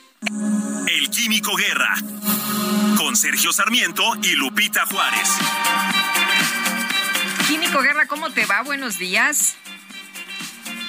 Hola. Se me hace que el Químico Guerra ya fue a hacer su reservación para ir a la Sierra de Durango. Y yo te decía Bueno, ¿me oyen bien? Ahora ya te escuchamos, sí. De repente surgiste Ahí de la está, nada. ahí estás. Parece que el DJ Kiki apretó el botón equivocado. Bueno, adelante. Bueno, le estaba diciendo que eh, sí siento el frente frío y también el rocillo y el trasero frío, pero bueno, son estos cambios de temperatura. Eh, algo interesantísimo, se repita, todos pensamos, ¿no? Hoy en día creemos que los ancianos, gente que tiene más de 80, de 90 años, tienen mala memoria, muchos desgraciadamente sufren del Alzheimer y es una cuestión común, pero hay personas, fíjense, de más de 80 años y que son un porcentaje bastante elevadito que conservan una memoria excepcional. Esto lo llaman los eh, neuro eh, eh, los superancianos. Y fíjense que estas personas tienen neuronas significativamente más grandes y sanas en una región del cerebro relacionada precisamente con la memoria. Investigadores de la eh, Universidad de Northwestern en los Estados Unidos, eh, liderados por la doctora Tamara Geffen, publican en The Journal of Neuroscience un estudio, ¿verdad?, que demuestra cómo hay unas posibilidades de tener un superenvejecimiento, quiere decir, tener una memoria extraordinaria hasta edades muy avanzadas. Este centro universitario tiene un programa de investigación sobre este superenvejecimiento que estudia a personas de más de 80 años que muestran una memoria al menos tan buena o mejor como la de individuos 20 y 30 años más jóvenes. El equipo entiende que los rasgos biológicos de este colectivo, de estos superancianos, eh, tienen la corteza entorrinal del cerebro formada por seis capas de neuronas superpuestas que controlan la memoria y es uno de los primeros lugares normalmente afectados por el Alzheimer. Estas super eh, neuronas tienen una eh, sustancia que les permite no ser englobadas por las eh, proteínas tau, que son precisamente estas eh, proteínas, estas placas, ¿verdad?, que van destruyendo las neuronas de los ancianos con Alzheimer y que eh, provocan el, em- el encogimiento de las neuronas prácticamente. El equipo analizó post-mortem los cerebros de seis superancianos, siete individuos de edad avanzada y cognitivamente media, seis jóvenes y cinco con fases iniciales del Alzheimer para calcular el tamaño de las neuronas de esta capa del córtex entorrinal en comparación con otras capas y medir la presencia de los nudos tau, esto que va destruyendo eh, las células de los de los ancianos. Los investigadores señalaron que hacen falta más estudios para entender cómo y por qué se conserva la integridad neuronal en algunos ancianos y eh, están eh, ya sugiriendo que esto tiene una eh, raíz genética prácticamente y que hay personas hasta muy avanzada edad que conservan una actividad neuronal, una memoria verdaderamente excepcional. Así que no todos siempre están con una memoria. Pues qué, qué interesante. Oye, y, y me acuerdo, me, me acordé ahorita de, de la reina de Inglaterra, ¿no? Que pues todavía dos días antes de su fallecimiento estaba recibiendo a la primera ministra Liz Truss y andaba pues eh, ya físicamente disminuida, pero mentalmente estaba muy lúcida y muy activa. Exactamente, se le ve, ¿no? Con los ojos brillantes saludando a la nueva primera ministra, con esa sonrisa de ella. Efe- efectivamente, ¿no? Hay, eh, y yo tengo la fortuna de conocer algunos que son un tesoro, ¿eh? Porque ya con esa edad avanzada, pero con la supermemoria, es gente que es una delicia estarlos escuchando acerca de, los, de la filosofía de la vida, de lo que significa la existencia, etcétera. Pero es interesante cómo estamos avanzando en estos estudios del cerebro, Sergio Lupita. Totalmente de acuerdo. Gracias, Químico. Al contrario, muy buenos días. Buenos días. Son las 8 de la mañana con 18 minutos. Bueno, después de la destrucción parcial del puente de Kerch entre Rusia y Crimea y la pues las represalias con bombardeos a zonas civiles de Ucrania, eh, cosa que ocurrió este fin de semana. Ayer en la Asamblea General de la ONU hubo pues un enfrentamiento entre los representantes de Ucrania y de Rusia. México tomó una decisión que me parece que es interesante. Pero en fin, vamos a conversar sobre este tema con Brenda Estefan. Ella es analista internacional. Brenda, gracias por tomar nuestra llamada. Cuéntanos en primer lugar qué es lo que estamos viendo allá en la Asamblea General de la ONU, eh, cuáles son las posiciones de Rusia y de Ucrania y qué está pasando con los demás miembros de la organización. Muy buenos días, Sergio. Pues en los últimos días hemos visto creciente tensión en torno a la guerra y esto se ha llevado al Consejo de Seguridad de Naciones Unidas luego de que el sábado se diera esta destrucción parcial que comentabas del puente de Kerch, un puente estratégico en términos militares por ser el único que conecta la península de Crimea con Rusia continental y por otro lado porque representa un proyecto personal para Vladimir Putin que lo convirtió en un símbolo de su proyecto eh, pues de unión de Crimea eh, con Rusia. Él incluso fue a inaugurarlo en mayo de 2018 y pues esto representó el ataque al puente, una afronta personal y vemos cómo en los últimos días se ha fortalecido quizás el ala ultranacionalista rusa ha cobrado más peso en las decisiones. Eh, hubo la promoción de Ramzan Kadyrov, el líder checheno, hace eh, cinco días por parte de Vladimir Putin, es promovido militarmente y pues esto nos habla de que quizás esta visión esté eh, teniendo más peso, el nombramiento este domingo de Sergei Surovikin como líder de la, entre comillas, operación militar en Ucrania, que no es otra cosa que la invasión a Ucrania, y que eh, es un hombre también pues eh, de línea dura, hace ver que pues cada vez hay menos eh, puentes para, para buscar que las palabras paz, cese al fuego, se alejan, digamos, del escenario de la guerra en Ucrania y que se exacerban las posiciones y esto se traduce al Consejo de Seguridad de Naciones Unidas, en donde, por un lado, Rusia es miembro permanente con derecho a veto y por otro lado están presentes ahí países como el Reino Unido, Francia o Estados Unidos que están en el otro lado de la ecuación.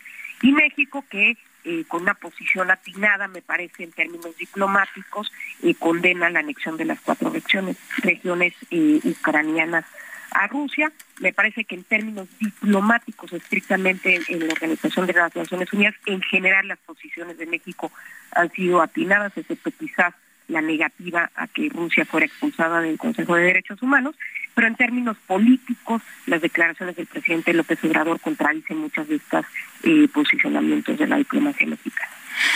Brenda, ¿cómo ves eh, eh, las próximas horas la situación entre Rusia y Ucrania? ¿Crees que esto de, la, de, los ataques de, ayer hayan sido eh, simples amenazas, advertencias o que va a seguir el, el, ataque por parte de Rusia? ¿Cómo ves el escenario? Pues un Putin acorralado es un Putin más peligroso, Lupita, y me parece que lo que sucedió ayer, pues esta serie de ataques en diversas ciudades es un intento eh, de Rusia por desestabilizar también al poder político ucraniano, cosa que no habíamos visto desde el inicio de la guerra. Ahora no están los militares directamente presentes en Kiev, pero sí estos ataques pues buscan dar al corazón a la capital y al desestabilizar la capital pues también eh, desestabilizar al poder político. Quizás tengan también como objetivo movilizar efectivos ucranianos que actualmente están en la línea de batalla, en el sur, en el noreste, ganando territorio en las últimas semanas, quizás movilizarlos a las grandes ciudades con una eh, posición de defensa y en ese sentido poder controlar esa línea que en las últimas semanas se ha movido a favor de Ucrania y que desde luego no le, no, le gusta a Vladimir Putin, que está esperando a que la famosa movilización parcial pues pueda hacer que finalmente lleguen mayor número de efectivos al, al terreno, aunque se ha reportado que estos están muy preparados, que no tienen experiencia y que pues están enviando, digamos, al garete a las zonas, pero sí eh, podrían representar una fuerza adicional para controlar la línea de batalla en un momento en que el, general invierno está por llegar y el fenómeno de la rasputiza, cuando caen las primeras heladas y el terreno se vuelve fangoso, complica el avance de los tanques militares. Eh, Brenda, ¿cómo ves la posición del gobierno mexicano? Ayer eh, Juan Ramón de la Fuente, pues ah, fundamentalmente anunció que México votará en contra de la anexión de estas eh, zonas de Ucrania que, pues, que se ha anexionado, que se ha anexado el gobierno de Rusia. ¿Qué opinas? Me parece la posición adecuada la del embajador de la Fuente. creo que tanto en esa en ese voto como en los votos de la Asamblea General para condenar la invasión rusa a Ucrania, México ha dado una buena justificación, ha dado el voto eh, correcto. Sin embargo, en términos políticos, las posiciones particularmente del presidente, pues eh, van a contramarcha de estos posicionamientos diplomáticos, eh, no solamente por la propuesta de plan de paz eh, que desconoce esta invasión y parte del estado actual de las cosas, sino también por los comentarios específicos del presidente que muchas veces dejan entrever eh, su simpatía por Moscú y, eh, y dejar en entredicho quién es el responsable de esta guerra sin querer pues dejar claro, como en estas condenas de Naciones Unidas, que hay un país agresor y un país agredido, que este tipo de alecciones eh, hechas por un referéndum organizado por Rusia, calificado por Rusia, cuyos resultados fueron, eh, fueron, ah, fueron dados a conocer por Rusia, y luego territorios anexados por Rusia, pues son totalmente en contra del derecho internacional y violatorios de la integridad territorial de un Estado reconocido por la comunidad internacional. Brenda Estefan, gracias por hablar con nosotros. Muchas gracias a ustedes, Sergio Lupita, por la invitación. Un gusto haber estado en su programa. Buenos días. Vamos a una pausa y regresamos.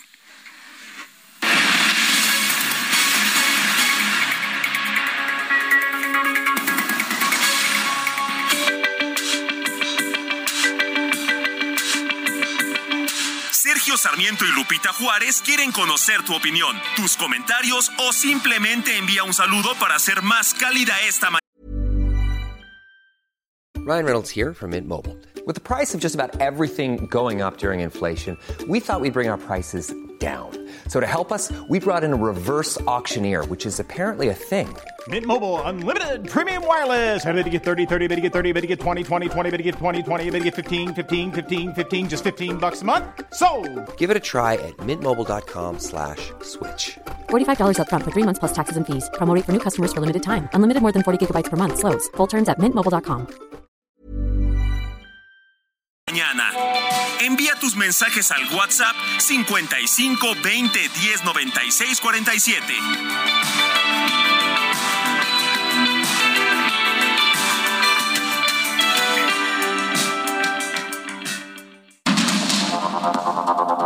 Continuamos con Sergio Sarmiento y Lupita Juárez por el Heraldo Radio.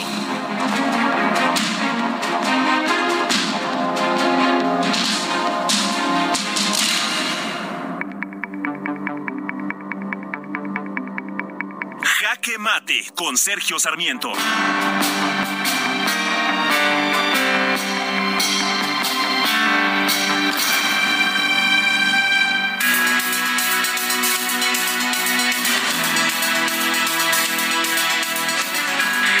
Hay quien dice que México debe permanecer neutral ante la invasión rusa de Ucrania.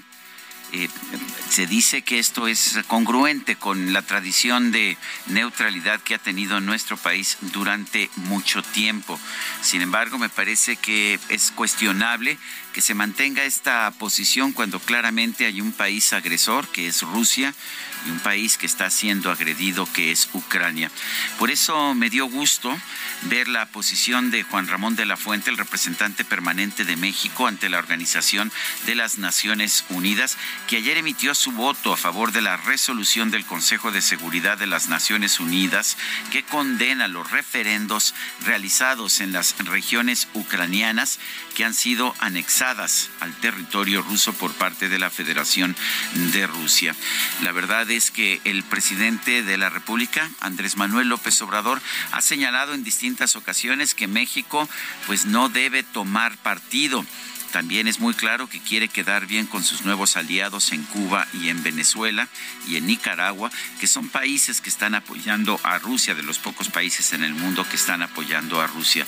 Por eso, todavía más me parece importante el voto de México en el Consejo de Seguridad realizado por Juan Ramón de la Fuente, porque lo que está haciendo Juan Ramón de la Fuente es aceptar también un principio, un principio que es muy importante para nuestro país. Dijo Juan Ramón de la Fuente, México a lo largo de su historia ha sufrido pérdida de su territorio por anexión como consecuencia de una invasión extranjera. No puede consentir que otro país sea también víctima de este tipo de agresión. Yo soy Sergio Sarmiento y lo invito a reflexionar.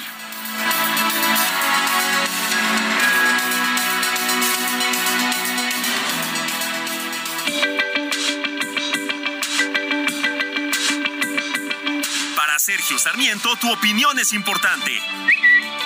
Escríbele a Twitter en arroba Sergio Sarmiento.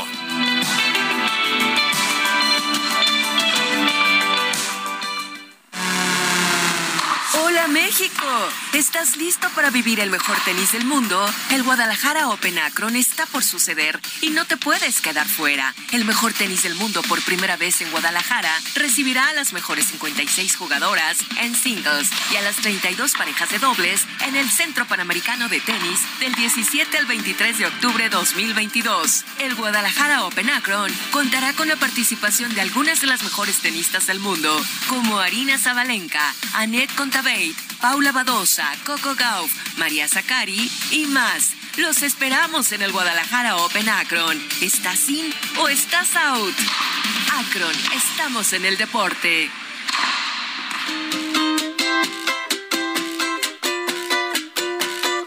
Eso que tú me das es mucho más de lo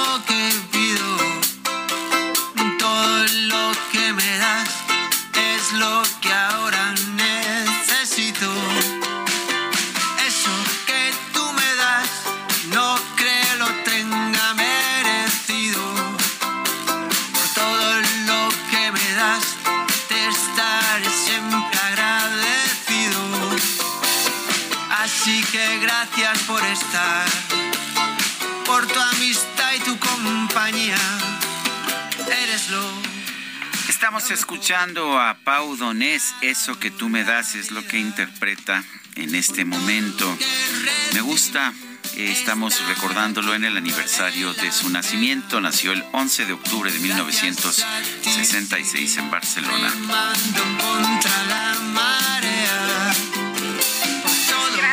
Gracias, por eso que me das, gracias por tu amistad y compañía, lo que nos canta esta mañana Pau Donés.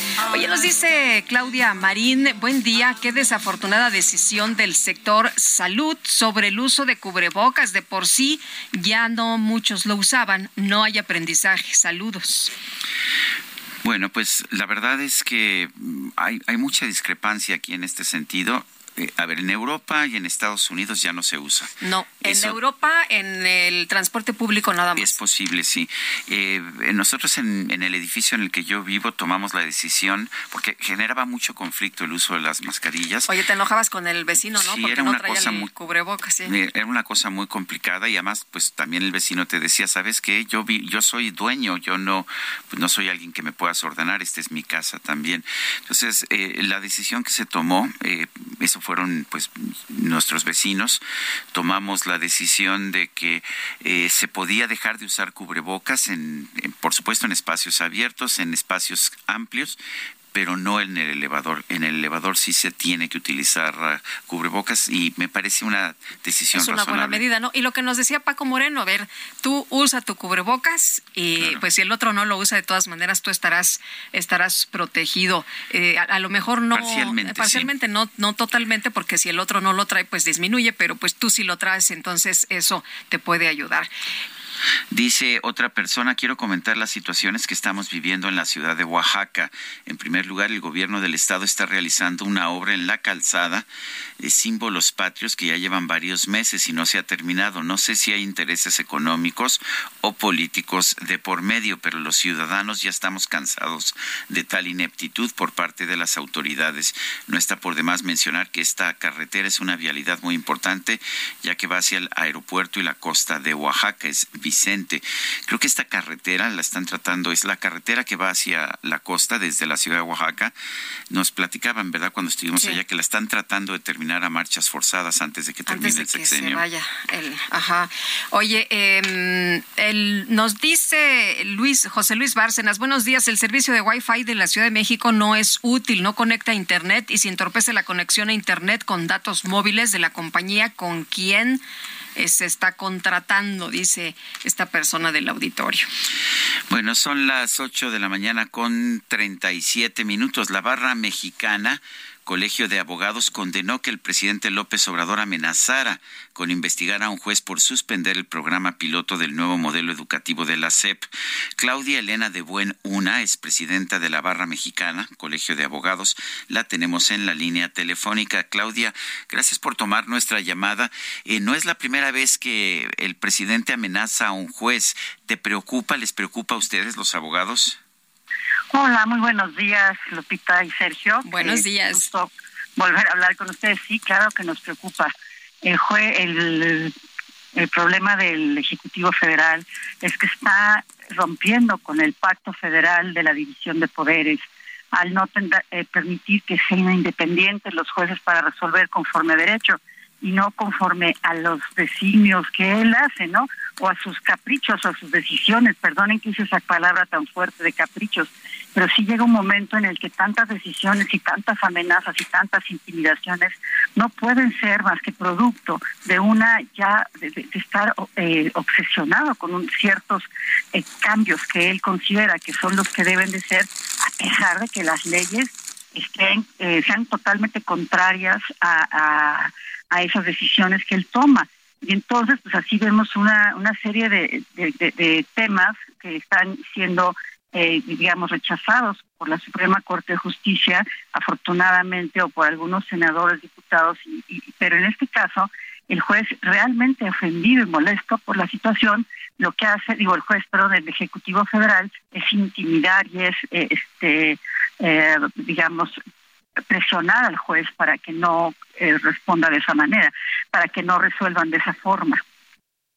Claudia, ¿qué defensa tienen eh, los jueces ante pues estas amenazas, ante estas situaciones? Eh, porque pues pareciera estar la advertencia de a ver el próximo que se atreva ya sabe cómo le va a ir.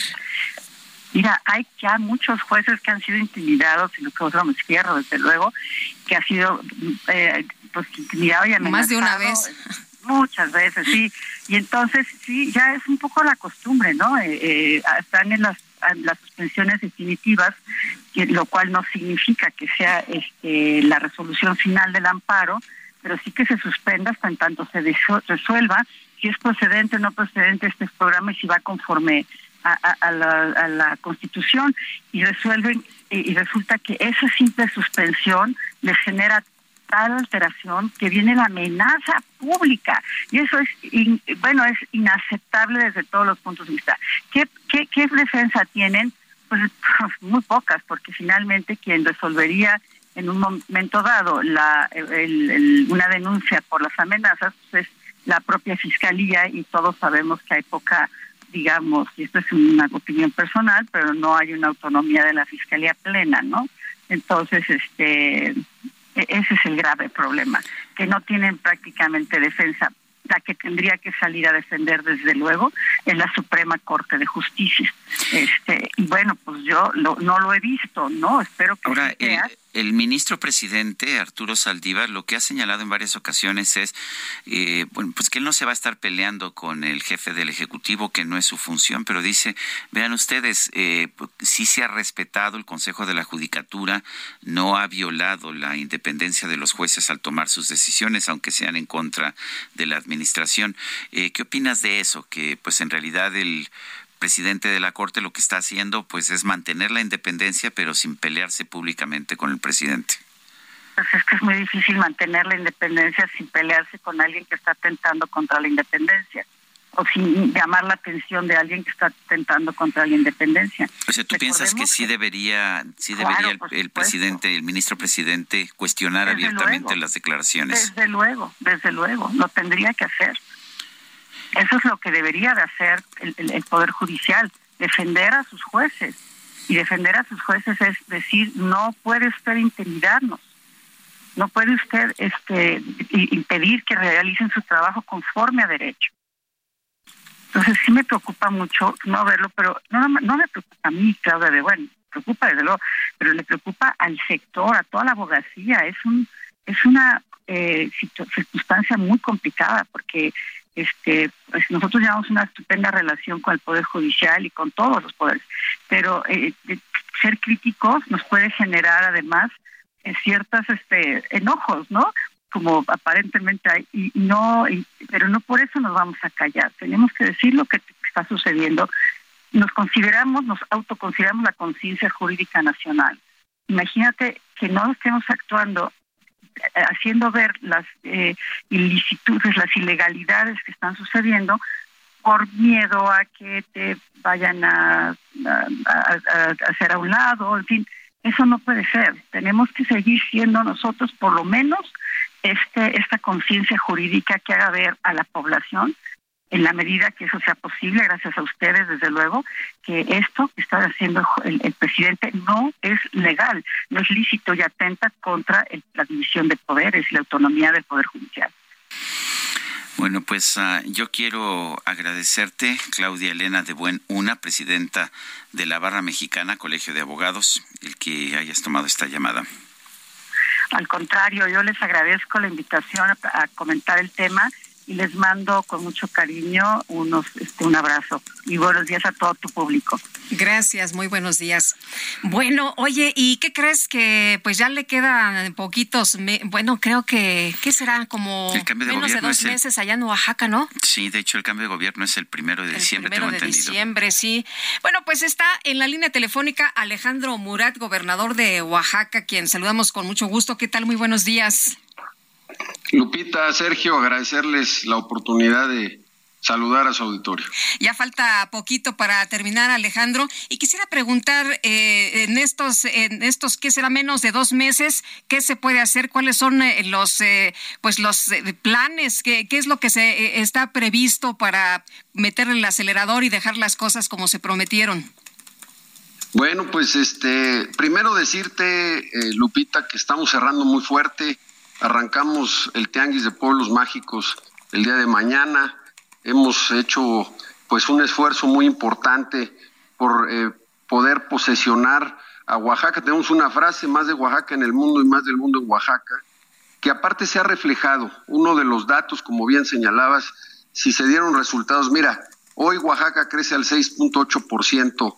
Eh, somos uno de los eh, cinco estados con mayor crecimiento del país, uno de los tres estados, de acuerdo al Banco de México, que más rápido se reactivó después eh, de la pandemia y es por dos razones. Uno, el turismo que ha venido a pues detonar la economía oaxaqueña.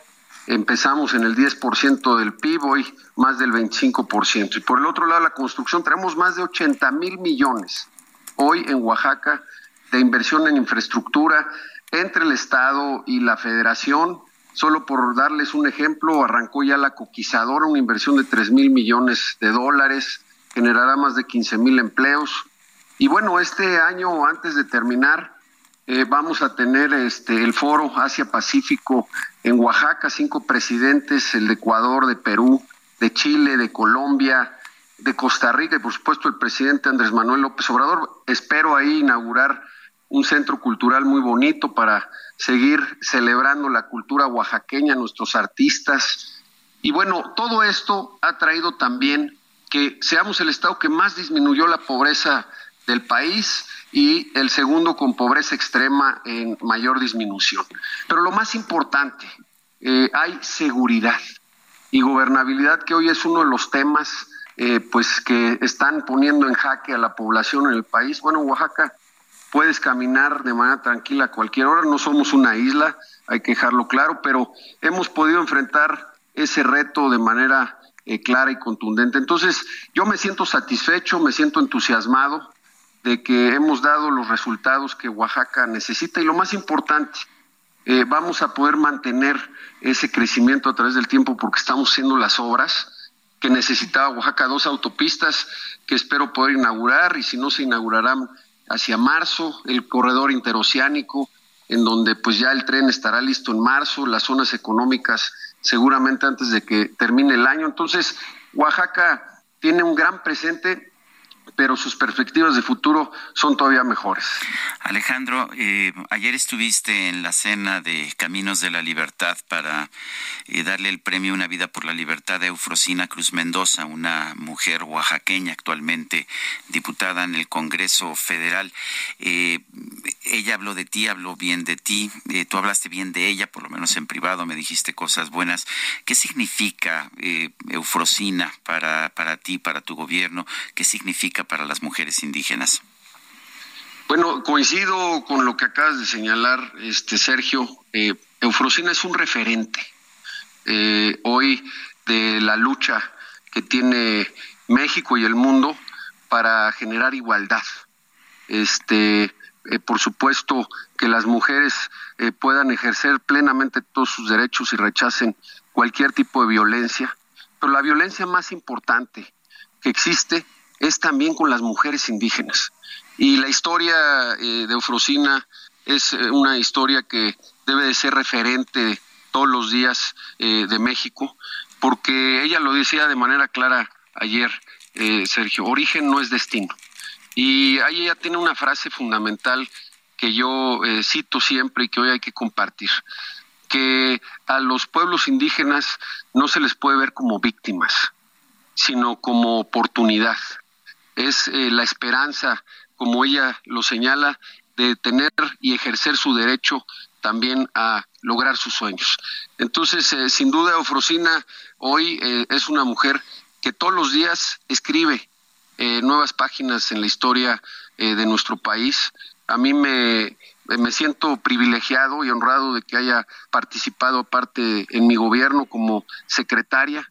Ayer lo comentaba, eh, fíjate estos temas tan importantes en el lenguaje, cuando arrancó la Secretaría, eh, era Secretaría de Asuntos Indígenas, y llegaba y me decía, gobernador, nosotros no somos asuntos, somos personas, y tenemos que cambiarle el nombre de entrada si quiere que arranque en este gobierno a pueblos indígenas. Entonces, sin duda, Eufrosina representa eh, sin uno, uno de los retos, pero también la mejor oportunidad de que se puede de que cuando se quiere se puede construir una historia diferente. Muy bien. Y Alejandro, ¿qué, qué sigue? ¿Termina el gobierno y luego? Bueno, pues estamos este, listos. La verdad es que, eh, como le digo a, mis amigos, yo no vengo aquí a plantear espejitos, dimos resultados y me parece que eso es lo que importa en la vida, eh, más allá de las palabras, así que yo estoy listo, eh, quiero recorrer el país, abrir una conversación que se centre en cambiar la narrativa, eh, Lupita. Me parece que estamos equivocados cuando dividimos al país en blanco y en negro. No es el México que queremos el de las descalificaciones, es el de la unidad, el que construye futuro, no el que parte del odio. Oye, veo un México enojado, eh, un México enfrentado, y me parece que si queremos avanzar tenemos que hacer todo eh, lo contrario, tenemos que respetarnos, por supuesto hay, hay diferencias, pero lo importante es, enfocarse en las coincidencias y eso es lo que yo hice en mi gobierno. Eh, trabajé de la mano con los tres niveles de gobierno, con la presidencia de la República, con los presidentes municipales, con todos los poderes y con la sociedad en el centro. Y me parece que más allá de lo que yo digo, ahí están los resultados acreditados por INEGI, por Coneval y por la realidad. Hay cosas que no tienen que ver con estadísticas como la seguridad, o existe o no existe. Hay tranquilidad o no la hay. Y me parece que hoy, eh, Lupita, tenemos que empezar a hacer esas preguntas, porque las dejamos de hacer. Preguntarnos por qué perdimos la capacidad de asombro en el tema de seguridad y aceptamos lo inaceptable. Preguntarnos si el sistema de salud realmente nos está dando los resultados a los que tenemos derecho, como los niños con cáncer si hoy estamos construyendo las obras que necesita México para seguir siendo líder a nivel mundial en desarrollo económico y me parece que por esa polarización estamos dejando de ver las oportunidades que vienen hacia adelante y esa es la conversación que quiero generar y por supuesto aspirar esa conversación significa que vas a buscar la candidatura de tu partido o alguna otra candidatura a la presidencia de la República. En efecto, Sergio, ese es eh, mi anhelo. Eh, quiero eh, levantar la mano y buscar ser precandidato primero de mi partido, esperar los tiempos y por supuesto ser candidato y después hacer una gran alianza. Porque algunos me preguntan, oye, ¿y tú qué opinas de las alianzas? Pues las alianzas son fundamentales, pero las que se hacen orgánicamente, en donde hay coincidencias y entonces no solo hay talento, sino corazón, porque le metemos todos para construir el sueño que México necesita. Entonces, por supuesto que aspiro a ser candidato en mi partido. Pues yo quiero. Pues muchas gracias, como siempre, por platicar con nosotros. Muy buenos días. Sergio Lupita, gracias. y los esperamos pronto en Oaxaca. Muchas gracias. Muchas gracias. Es Alejandro Murat quien va a dejar la gubernatura de Oaxaca. Pues el primero de, diciembre. de diciembre. Son las ocho con tres. La jefa de gobierno de la Ciudad de México, Claudia Sheinbaum, dejó en claro que la capital es de derecho, no de derecha. Cintia Stettin, cuéntanos. ¿Qué tal? Muy buenos días, Sergio. Buenos días, Lupita, y buenos días al auditorio. Así como lo comentan, pues la jefa de gobierno, Claudia Sheinbaum, dejó en claro que la Ciudad de México es de derechos y no de derecha, por lo que descartó que en el 2024 los partidos de oposición puedan ganar la capital. Al cuestionarle esto, pues opinión respecto a los alcaldes de Benito Juárez y Coajimalpa, Santiago Tahuada y Adrián Rubalcaba respectivamente, pues quienes ya han lanzado la mano para sucederla en el 2024. Respecto a estas, eh, digamos, pues estos destapes, ella dijo que prefiere no hacer comentarios, dijo cada quien pues decide eh, lo conveniente. Eh, lo que sí se le preguntó es que si la oposición podría llegar a la ciudad y ella respondió tajantemente que no. Por otra parte, pues dijo que la Alianza por México pues ya no está activa en, en la capital ni en México, dice ya, ya no fueron por México y es que dice que cada vez se hace más conservador el grupo conservador, refirió que en realidad no tienen proyecto ni ideología, lo único que tienen pues es eh, que están en contra del presidente de la República. Por eso dijo, pues eh, ya fueron por México, ya no fueron por México y es la información que tenemos hasta el momento. Tía Stettin, gracias, fuerte abrazo. Seguimos pendientes. Buenos, Buenos días y buenos días. Son las ocho con cincuenta y cuatro minutos. Nuestro número para que nos mande mensajes de WhatsApp es el 55 2010 9647. Regresamos en un momento más. Por tu amistad y tu compañía, eres lo, lo mejor.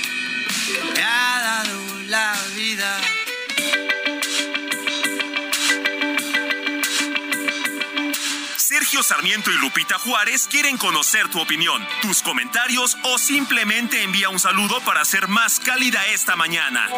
Envía tus mensajes al WhatsApp 55 20 10 96 47.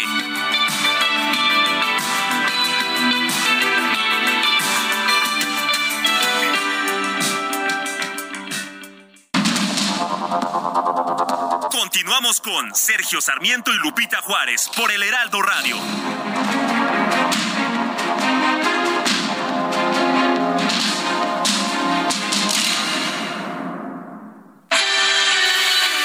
El amor inspira nuestras acciones por México. Reforestando la tierra, reciclando, cuidando el agua, impulsando a las mujeres y generando bienestar en las comunidades. Juntos somos Coca-Cola y contigo el amor multiplica. Que el blanco sea blanco, que el negro sea negro, que uno y uno sean dos, porque exactos son los números. Depende.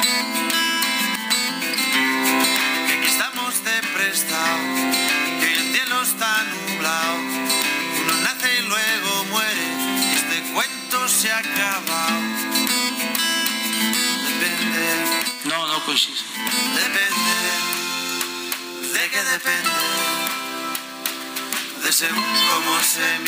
Bueno, es, es Contreras, ¿verdad? El DJ Kike. Estoy completamente convencido de eso. Pero a mí, a mí sí me gusta, ¿eh? Depende. Estamos escuchando a Pau Donés.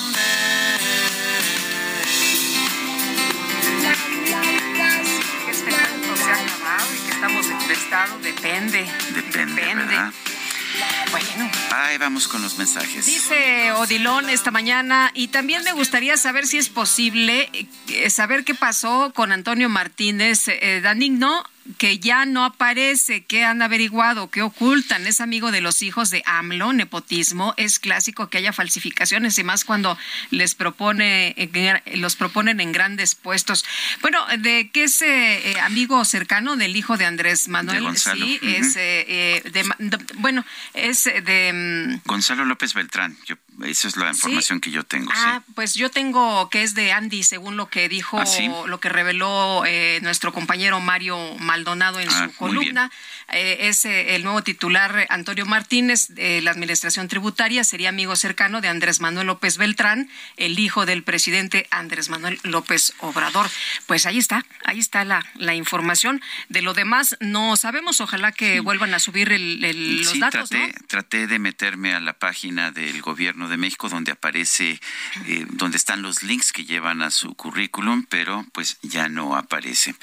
Son las nueve de la mañana con tres minutos. Bueno, hoy se cumplen 32 años de la fundación del Instituto Federal Electoral, que rápido pasa el tiempo, que posteriormente se convirtió en el Instituto Nacional Electoral. ¿Se acuerdan ustedes que era el IFE y ahora es el INE? ¿Cuáles son los retos que tiene este instituto? Edmundo Jacobo, secretario ejecutivo del Instituto Nacional Electoral. Qué gusto saludarte. Muy buenos días. Lupita, muy buenos días, muy buenos días, Sergio. El gusto es mío a sus órdenes. Edmundo, eh, en estos eh, momentos eh, donde el Instituto Nacional Electoral enfrenta pues una situación muy complicada por la posición de varios políticos, empezando por el presidente Andrés Manuel López Obrador, ¿por qué es tan relevante una institución como esta en nuestro país? Bueno, primero que nada es una, un legado, una conquista de la sociedad mexicana en términos de la apertura democrática, que vivió nuestro país desde los años 60 hasta, como bien lo recuerdan ustedes, la creación del Instituto Federal Electoral como una institución especializada en un primer momento, dependiente de la, de la Secretaría de Gobernación para la organización de elecciones, en virtud de que éstas habían perdido credibilidad en la sociedad mexicana y había muchos sectores que no se sentían incluidos en las tomas, en las elecciones de representantes y gobernantes. Después eh, el IFE pasa a ser un organismo autónomo, ya no dependiente de ninguna dependencia del gobierno federal y especializada en organización de elecciones. Y el legislador le fue dando a lo largo de la historia otras atribuciones, empezando por la credencial para votar, eh, constituida eh, de una manera independiente, por un órgano independiente que pudiera realmente verificar que todas las personas que están en el listado nominal son las que deben estar en el mismo y están este, dispuestos y eh, eh, listos para ejercer sus derechos políticos. Ustedes saben muy bien que ese es el inicio de cualquier organización de un proceso electoral, contar con un listado nominal confiable. Y así sucesivamente a lo largo de estos años, eh, ya 32 de la creación del IFE, y en el 2014 se hace otra reforma electoral para constituir el Instituto Nacional Electoral. La idea original del legislador en el 14 era hacer solamente una autoridad responsable de todas las elecciones, ya que las elecciones a nivel local, en los estados, estaban organizadas por instituciones en cada entidad. No se logró el propósito de, de aquella reforma a su cabalidad aunque se le dieron nuevas atribuciones al Instituto Nacional Electoral. En síntesis, es eh, una conquista de la sociedad mexicana el tener una institución con estas características que dé confianza en que el voto de todas y todos se cuente y cuente lo mismo de una persona u otra persona, independientemente de su posición económica o social. Y hay que cuidarla.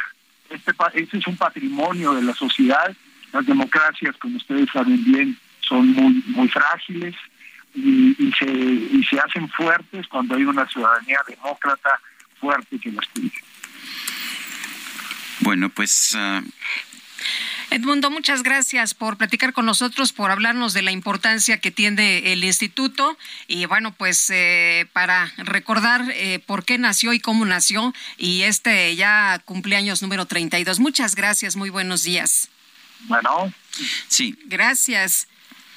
Son las nueve de la mañana con siete minutos. En Soriana encuentras la mayor calidad. Aprovecha que el pollo entero fresco está a 37.90 el kilo y la carne molida de res 80-20 a 87.90 el kilo. Sí, a solo 87.90 el kilo. Soriana, la de todos los mexicanos. A octubre 12, no aplica con otras promociones. Aplica restricciones. La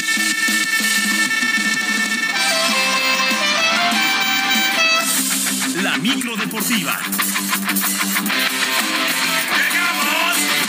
Let's go, don't wait.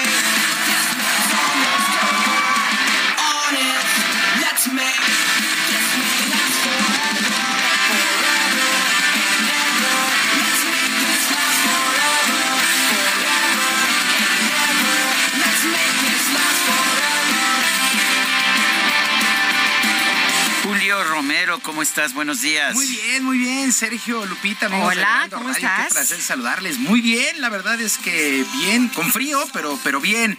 Oigan, eh, pues aquí tenemos al presidente del Club de Fans de Blink 182 que anuncian que vienen el próximo año a México. Eh, ya va a agarrar la micro para ir a recoger los boletos, va a armar acá un... Así de, así de fanático. Así, así de fanático. eh, y ya, ya se está preparando. No tienen en qué caerse muerto, pero dice que ya va por su boleto, ¿no? Pero bueno, en fin, no es cierto, no es cierto. Ay, ay, ay. Operador eh, Cacharpo, DJ. Quique, el único del cuadrante. Oye, pero ya así pasa. ¿no? Te compras el boleto y todo el año estás, pero no importa, ya lo bailado, ¿quién te lo Sí, no, ya ni me digas. De repente así pasa.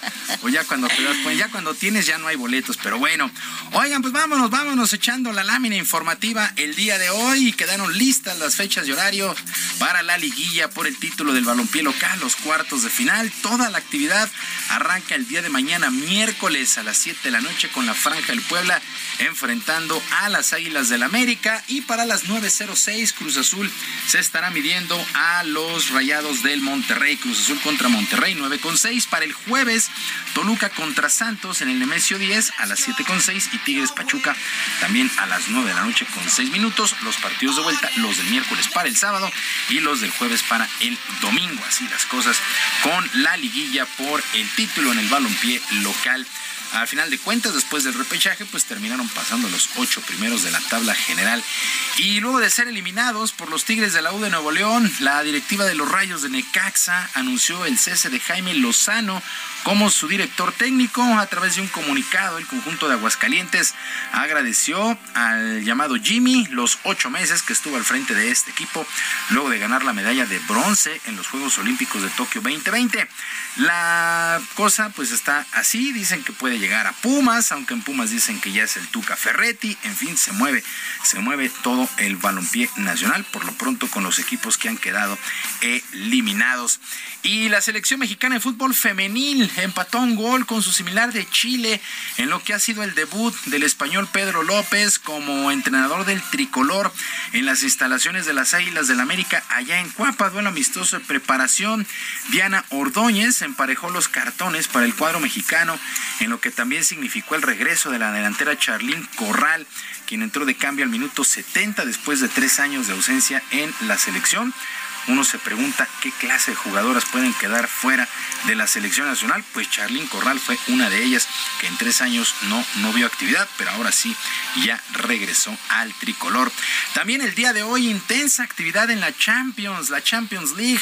El PSG estará enfrentando al Benfica. Por cierto, no va a jugar Leo Messi para el Paris Saint Germain por una pequeña molestia muscular. Lo están cuidando al máximo a Messi.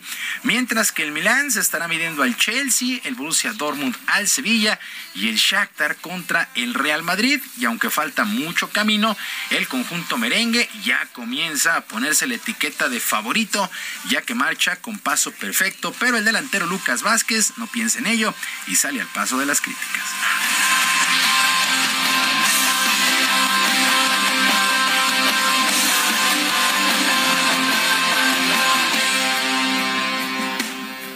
Al final es, es, complicado porque eh, nosotros desde nuestra parte creemos que ganar una Champions no es ni por suerte ni por casualidad. Creo que cada, cada Champions es, más difícil y, bueno, el hecho de haber conseguido tantas en los últimos años pues eh, es un orgullo para todos y hace que estemos muy contentos y la verdad que lo que opinen fuera pues no, no nos importa mucho.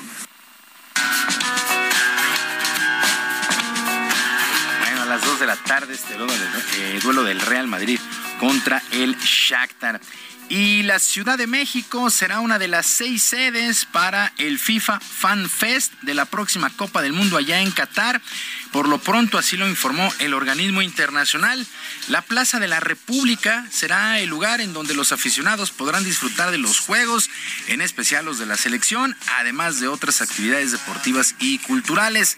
También, eh, además de la capital, Río de Janeiro, Londres, Sao Paulo, Seúl y Dubái, también serán sedes gratuitas con enormes pantallas para poder disfrutar del fútbol, de músicos en vivo, exposiciones y muchos otros eventos Así es que se alista, se alista ahí el Monumento a la Revolución, la Plaza de la República, para recibir a cientos de fanáticos en la próxima Copa del Mundo de Qatar, que son las cosas. Allá habrá un calor pues muy, muy intenso y aquí pues el frío se espera bastante, bastante importante.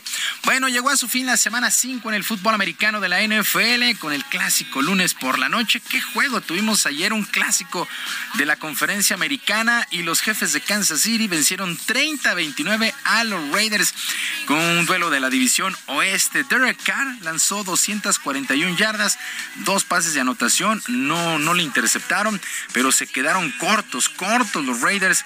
Eh, pues ahí buscaron una jugada de dos puntos. En fin, la verdad es que decisiones bien extrañas el día de ayer en el juego. Patrick Mahomes, 298, 292 eh, yardas y cuatro pases a las diagonales. Tampoco fue interceptado. Así es que buen juego buen juego el lunes por la noche. Lleno de errores, pero la verdad es que bastante entretenido. Y Kansas City gana el juego 30 a 29. Se fueron ya 5, 5 semanas en la NFL. Y el día de hoy, el día de hoy arrancan, arrancan los playoffs o las series divisionales en el béisbol de las grandes ligas. Duelos a ganar tres de posibles cinco. A la una de la tarde, los Phillies de Filadelfia estarán enfrentando a los Bravos de Atlanta. A las tres con 37, lo, eh, Seattle contra los Astros de Houston. Para las siete y media, los eh, Cleveland, los eh, Guardianes de Cleveland contra los Yankees de Nueva York. Por cierto, abre Jared Cole, récord de 13 ganados y 8 perdidos para el equipo de los Yankees fue anunciado Julio Urias, el mexicano, como pitcher abridor del juego 1 para hoy en la noche. Los Dodgers estarán enfrentando a los padres de San Diego, 9 con 37. Mucha suerte, en verdad, para Julio Urias, que va a abrir el juego 1 de esta postemporada para los Dodgers de Los Ángeles.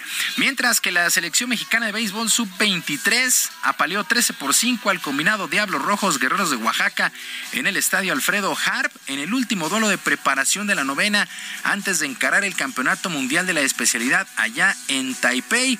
Este duelo le sirvió al manager Enrique Elche Reyes para ajustar su line-up y a sus pitchers abridores. Escuchamos al manager de la selección mexicana de béisbol sub-23.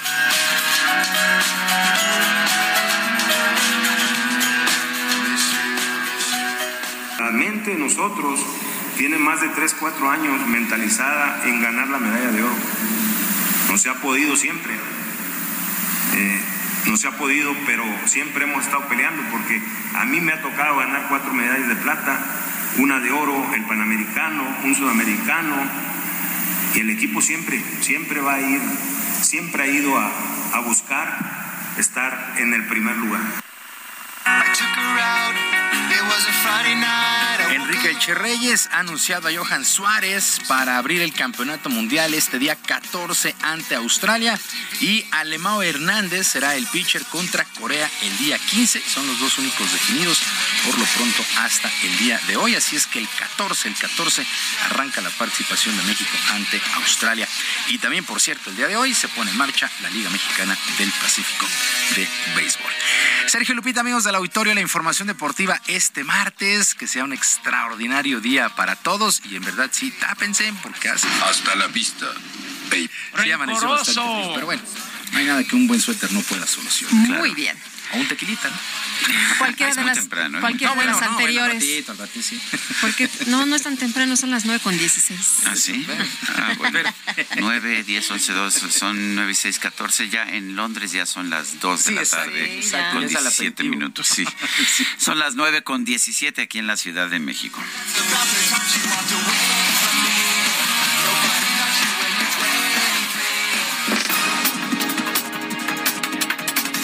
Desde Palacio Nacional, el director general del IMSS, Zoé Robledo, anunció que el próximo 12 de octubre, o sea, mañana, se va a abrir una convocatoria internacional para la contratación de médicos especialistas. Este mecanismo eh, nos va a, servir sobre todo para cubrir en aquellos lugares en donde hay más necesidad de especialistas. También hay que decirlo, si hay médicos mexicanos interesados en estos lugares, por supuesto que pueden inscribirse. Y a quienes resulten seleccionados se les va a hacer este contrato anual en alguno de estos hospitales. El subsecretario de Prevención y Promoción de la Salud, Hugo López Gatel, informó que México ya suma 13 semanas de reducciones en todos los indicadores de la pandemia de COVID-19. Llevamos ya 13 semanas de reducción, más de tres meses, en donde los indicadores fundamentales muestran todos de manera muy consistente una epidemia que está en receso. Lo que es importante tener en mente es que estos indicadores los registramos todos los días y estamos actualizándolos en toda la eh, República y podemos ver que la cantidad de casos es ya eh, mínima, como decíamos la semana pasada, comparable tan solo con el inicio de la epidemia.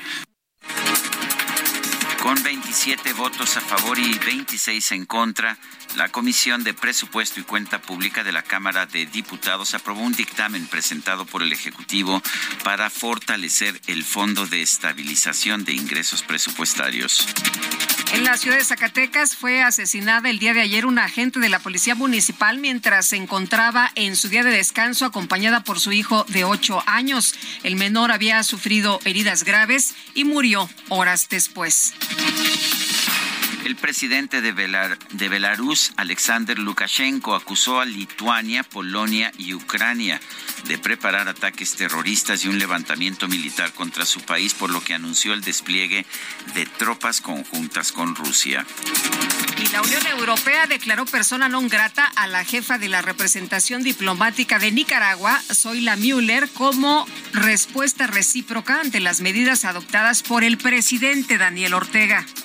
Ahí viene el gato loco, le patina el salta alocado por todo el tejado, se rompió una pata, corre otra la y de Bueno, pues en redes sociales se hizo viral un video que muestra a una joven realizando una práctica de canto a través de una videollamada hasta que es interrumpida por su gato, el cual se sube a la computadora y comienza a cantar junto a su dueña. El felino ha sido bautizado por los internautas como el gato cantante.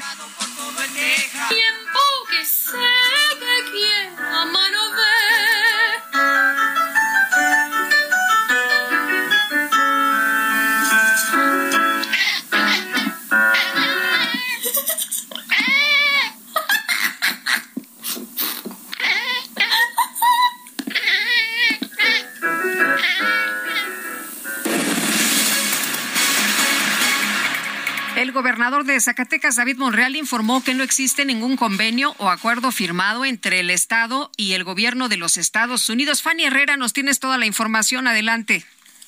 Sergio Lupita, buenos días. Así es, este, el gobernador del estado de Zacatecas, David Monreal Ávila, ante la reunión sostenida con el embajador de Estados Unidos en México, Ken Salazar, aseguró que no hay de qué preocuparse porque no firmó ningún acuerdo con el funcionario estadounidense. Durante los honores a la bandera en el municipio de Jerez, aseguró que las reuniones sostenidas con el embajador son reuniones de colaboración y coordinación al amparo de los tratados internacionales. Eh, dijo que es conocedor del marco legal y siempre actuará pegado al derecho, con estricto respeto a la constitución política de los Estados Unidos mexicanos y la constitución del Estado. Dijo que va a llevar reunión, estas reuniones de colaboración son para realizar un vínculo binacional que se tiene con el gobierno americano, pues bueno, ya que hay que recordar que Zacatecas es uno de los estados que mayor número de migrantes tiene en el país vecino y por lo que ha pedido que por estas razones es- se le quite a Zacatecas de esta alerta eh, en donde está en las entidades a no visitar. Si recuerdan estas reuniones con el embajador, pues iniciaron a raíz de esta alerta que realizó el embajador Ken Salazar. Y bueno, después eh, aseguró el, el gobernador del estado que estas reuniones solo son un intercambio de experiencias y mejores prácticas para colaborar y tener eh, atender a este reto compartido que se tiene entre ambos entre ambas naciones que es poner fin a la violencia y alcanzar la pacificación en el país. Pues esto es lo que dijo el gobernador de Zacatecas. Muy bien Fanny muchas gracias. Buenos días. Buenos días en Tampico le dieron el último adiós al senador Faustino López Vargas y a su esposa, la señora Pilar Hernández. Carlos Juárez nos tiene el reporte. Adelante, Carlos. Hola, ¿qué tal? Muy buenos días, Sergio Lupita. Gusto saludarlos desde Tampico. Efectivamente, durante la tarde del día, de ayer, entre una fuerte lluvia, familiares y amigos dieron el último adiós al senador Faustino López y a su esposa, la señora Pilar Hernández, quien, que recordar, el fin de semana fallecieron en un accidente automovilístico en el estado de Zacatecas. Eh, se llevó a cabo una misa de cuerpo presente para ambas personas en la iglesia San Pedro San Pablo, en el municipio de Tampico, y después fueron sepultados en el panteón particular de la Santísima Trinidad. Hay que señalar que el único morenista que estuvo en este lugar, en el panteón, fue el senador Ricardo Monreal, Aquí se dice extraño no ver a compañeros de bancada ni a funcionarios de Tamaulipas de la cuarta transformación en este en este lugar. Este es mi reporte, Sergio Pita. Carlos Juárez, muchas gracias. Muy buenos días. Son las nueve, las nueve de la mañana con veintitrés minutos. Quiero recordarle nuestro número de WhatsApp es el 55 2010 96 47. Repito, 55 2010 96 47. Puede usted seguirnos en Twitter en la cuenta arroba Sergio y Lupita. Le recomiendo también la, cuenta del Heraldo de México arroba Heraldo de México. Ahí podrá usted recibir toda la información. Eh, puede usted escucharnos a lo largo y a lo ancho de la República en distintas emisoras, pero también nos puede usted escuchar a través de la página de internet del Heraldo de México, heraldodemexico.com.mx. Nosotros vamos a una pausa, regresamos en un momento más. Que no has conocido a nadie que te bese como yo, que no hay otro hombre en tu vida que de se beneficie. Depende decir sí cada vez que abres la boca, que te hace muy feliz, que sea el día de tu boda.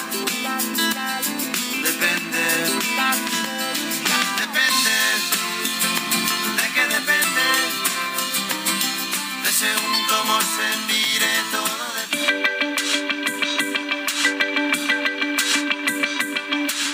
Sarmiento y Lupita Juárez quieren conocer tu opinión, tus comentarios o simplemente envía un saludo para hacer más cálida esta mañana. Envía tus mensajes al WhatsApp 55 20 10 96 47.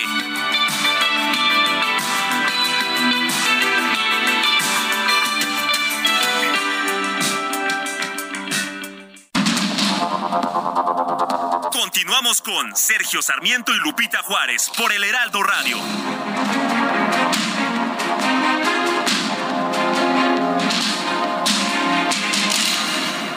Gastrolab, historia, recetas, materia prima y un sinfín de cosas que a todos nos interesan.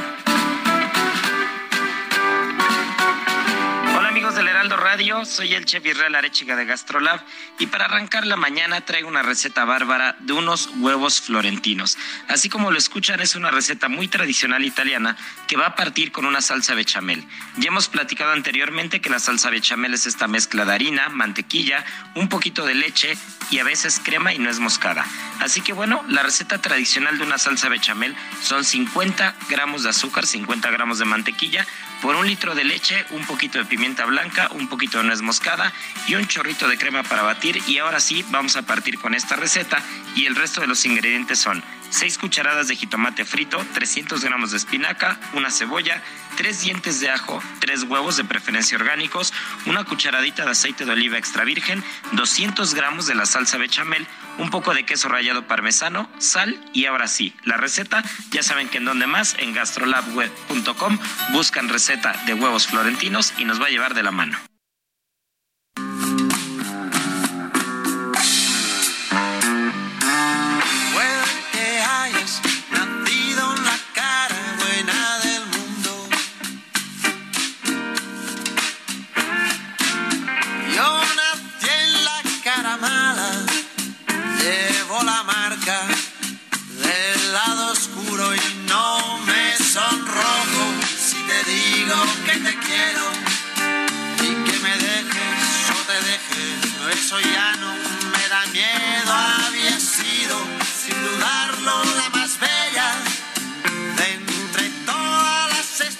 Seguimos escuchando a Pau Donés, esto se llama El lado oscuro, lo estamos recordando, este cantante catalán, barcelonés. Estamos padre recordando el día de ¿eh? su nacimiento. Qué padre mañana con esta ¿Te gusta la música. música? Me encanta. Ayer me hacía un comentario una- un banquero, un banquero importante, y me decía que, que la verdad dice, me gustan la- las noticias, pero lo de la musiquita eh, le da, eh, lo hace como agradable. Sí, sí, sí. Estos oasis. ¿No? Dentro de tanta información, disfrutar la música sensacional. Oye, nos eh, saluda la señora Olivia Aguado y nos dice, buenos y fríos días, Sergio Lupita. Espero que ahora que entra esta nueva secretaria tome en cuenta el quitar las trabas en la creación y mantenimiento de las empresas privadas. Los trámites de SAT, IMSS y REPSE parecieran un intento ruin para evitar que la economía se reactive y las empresas cumplan sin necesidad de participar en la enorme bola de corrupción que este gobierno ha creado. Dice otra persona, el otro día caminé por la lateral del Paseo de la Reforma. Me sorprendió mucho que en toda la banqueta frente al Senado es una zona libre de venta, compra y consumo de marihuana. Me sorprendió, no fue en sí, el- lo que me sorprendió no fue en sí el corredor de marihuana, sino que fuera frente al Senado, es Carlos de Cuautitlán. Efectivamente ya lleva así ah, algún tiempo, por Y menos un par de años. les dan creo. chance. Así es. Están autorizados. Buen día, Sergio Lupita. Les envío saludos y una imagen de neblina. Estoy entrando al municipio de Ramos Arizpe con dirección a Nuevo Laredo, escuchándolos como siempre por eh, Heart Radio y atentamente Martín Salomón, camionero desde 1980. Pues qué gusto, qué gusto que vamos a bordo de esta unidad. Un abrazo a don Martín. Bueno, y ahora que está haciendo ya frío, ya está fresco, ¿qué te parece así como un asadito ahí en las Ah, brasas? una carnita calientita. Ah, puede ser, o verduritas Hombre, también. pues, Verduritas. pues, Qué rico, sí. Sí, Sí. Yo, yo creo que está cambiando de giro aquí nuestro amigo Alejandro de la Garza, él es director general de Sabores Polanco, pero dice, ahora nos está invitando a, a- a Sabores Polanco, dice que, que si nos echamos una, una parrillada. Bueno, a ver, Alejandro, cuéntanos, ¿de qué diablo se trata esto? Lupita, muy buenos días. Hola, ¿cómo que- estás? bien, bien. Qué bueno. Fíjate que Sabores Polanco viene en marzo, pero no vengo a eso.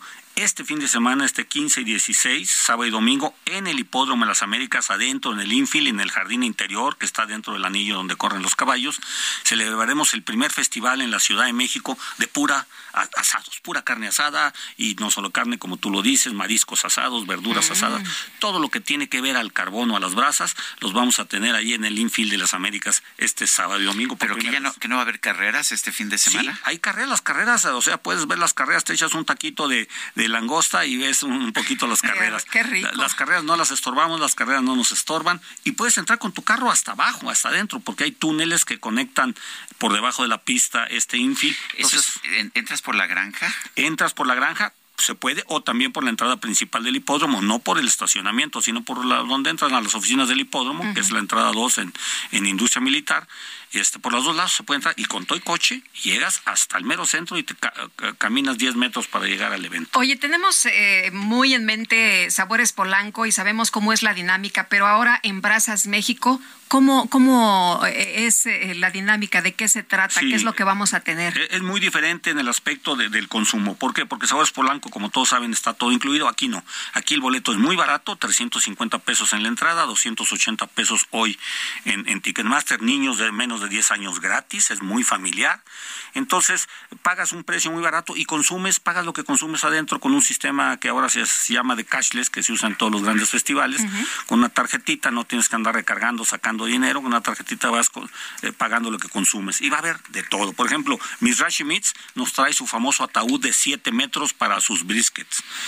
Trae también al famoso restaurante El Colmillo, muy famoso ahí en, en, en, de Pat La Frida viene a Estados Unidos con sus famosos sándwiches. Me dicen que los sándwiches de Pat La Frida son los que se consumen en casi todos los, todos los estadios de Estados Unidos. Los distribuidores de carnes y mariscos Fresh Box ofrecerán clases de top sirloin o de cómo hacer la hamburguesa perfecta. Va a haber clases a lo largo de todo el día. Viene la Academia Mexicana del Asado y va a traer un búfalo, un búfalo asado completo. Ahí vamos a tener un búfalo. Casa de Amico, restaurante italiano, pues trae pizzas de ribeye a las brasas. ¿De eh, pizzas? A las brasas porque ellos hacen, ellos tienen un horno de leña. Un horno a mí de... me gusta ir ahí al. Sí, sí, Fíjate sí. que es así que no me las había, había probado de todas, pero de A las brasas. Hay que, ahí hay los que espero probar. porque ustedes son amigos.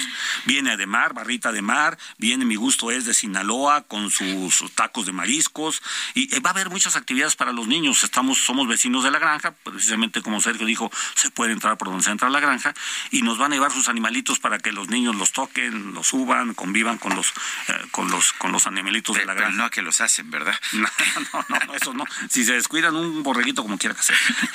No, no. Este, iba a haber juegos infantiles, va a haber un, run- un ring de lucha libre que trae este el Turibús, este, va- viene Burgerman con sus hamburguesas de venado, de jabalí, y vienen, vienen de, de todos lados, viene de Sinaloa, eh, ocho brasas, de Baja California, perdón, ocho brasas, con Cocina Med, que tú debes conocer esas Cocina Med de tú que De eres Baja casi, California, sí. casi baja californiano tú eres. De Coahuila viene nuestro amigo Salomón Avedro con Hacienda Florida y su luchón a las brasas. De Monterrey el sabor de Casa Regio. Es el, el dueño de los vinos de Hacienda Florida, sí. Sí, eh, ahí, Qué- qué ahí- rico. ahí el camionero que decía ahorita que vea por Ramos, ahí tenemos nuestros viñedos, Salomón y yo. Eh, viene de, el cabrito de cobre y cocina, de Argentina, Pablicho, con sus famosos carnes argentinos. Oye, ¿el cabrito lo traen de Monterrey o de dónde? No, no, de Saltillo es mucho mejor. ¿Cómo? ¿Cómo? ¿Cómo? cómo? No. Siempre ha habido un pleito entre cuál Sí, es la mejor tortilla ¿Cuál de la harina, la de Saltillo, Monterrey, o el mejor cabrito, el de Saltillo. El de, el de Saltillo Ay, se me antojó una tortillita de harina. Sí. Hoy mi abuelita hacía unas tortillas de harina que no, Ah, hombre. pues es que somos de no, sí. Eran todas, todas las tardes a las 7 de la noche, todas las casas en Saltillo olían a tortilla de harina porque era indispensable así.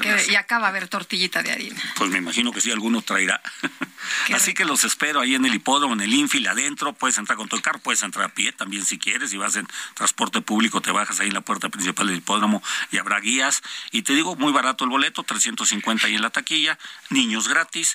Y este y ah, música, habrá música todo el día, habrá tango, va María Inés con sus eh, espectáculos de tangos de la zona rosa muy famoso. En fin, habrá de todo. O sea que va a ser una muy buena fiesta.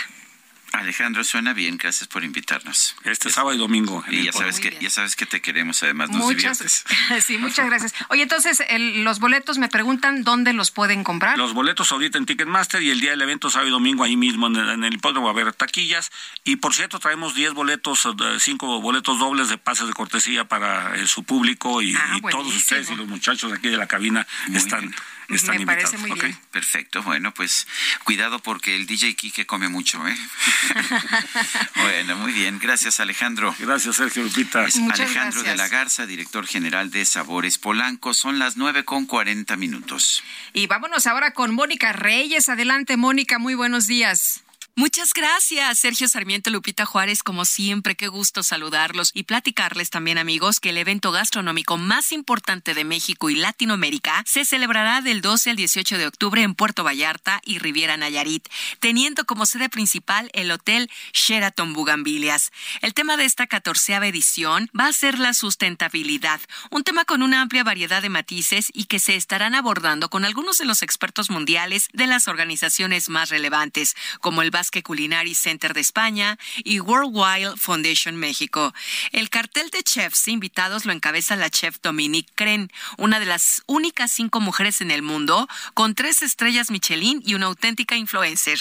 Show cookings, conferencias, catas premium, talleres gourmet y cenas exclusivas en uno de los lugares más bellos del mundo. Así es que, pues esperemos lo inesperado y no se pierdan Vallarta Nayarit Gastronómica 2022. Para más información visita www.vallartanayaritgastronómica.com. Regreso de nuevo con ustedes. Gracias. Gracias, Mónica. Buenos días. Son las nueve con cuarenta y un minutos. Tenemos en la línea telefónica al periodista Federico Arreola. Federico, ¿qué nos traes esta mañana? Buenos días. Pues el tema de moda, el, el, el libelo, pues yo no lo considero un libro este del cash, de la ex esposa de César Yáñez. Me llama, yo quisiera dar un testimonio ya que la, la autora lo da uno, este, el periodo en el que del que ella habla y en el que se supone que hubo enormes multimillonarias aportaciones en efectivo al movimiento de López Obrador es el de 2006 a 2011 dice que, que a finales del 11 eh, Marcelo Ebrard dejó de aportar porque se enojó no sé qué ese periodo yo lo pasé muy cerca de Andrés Manuel López Obrador este, Andrés Manuel no me dejará mentir muy muy cerca.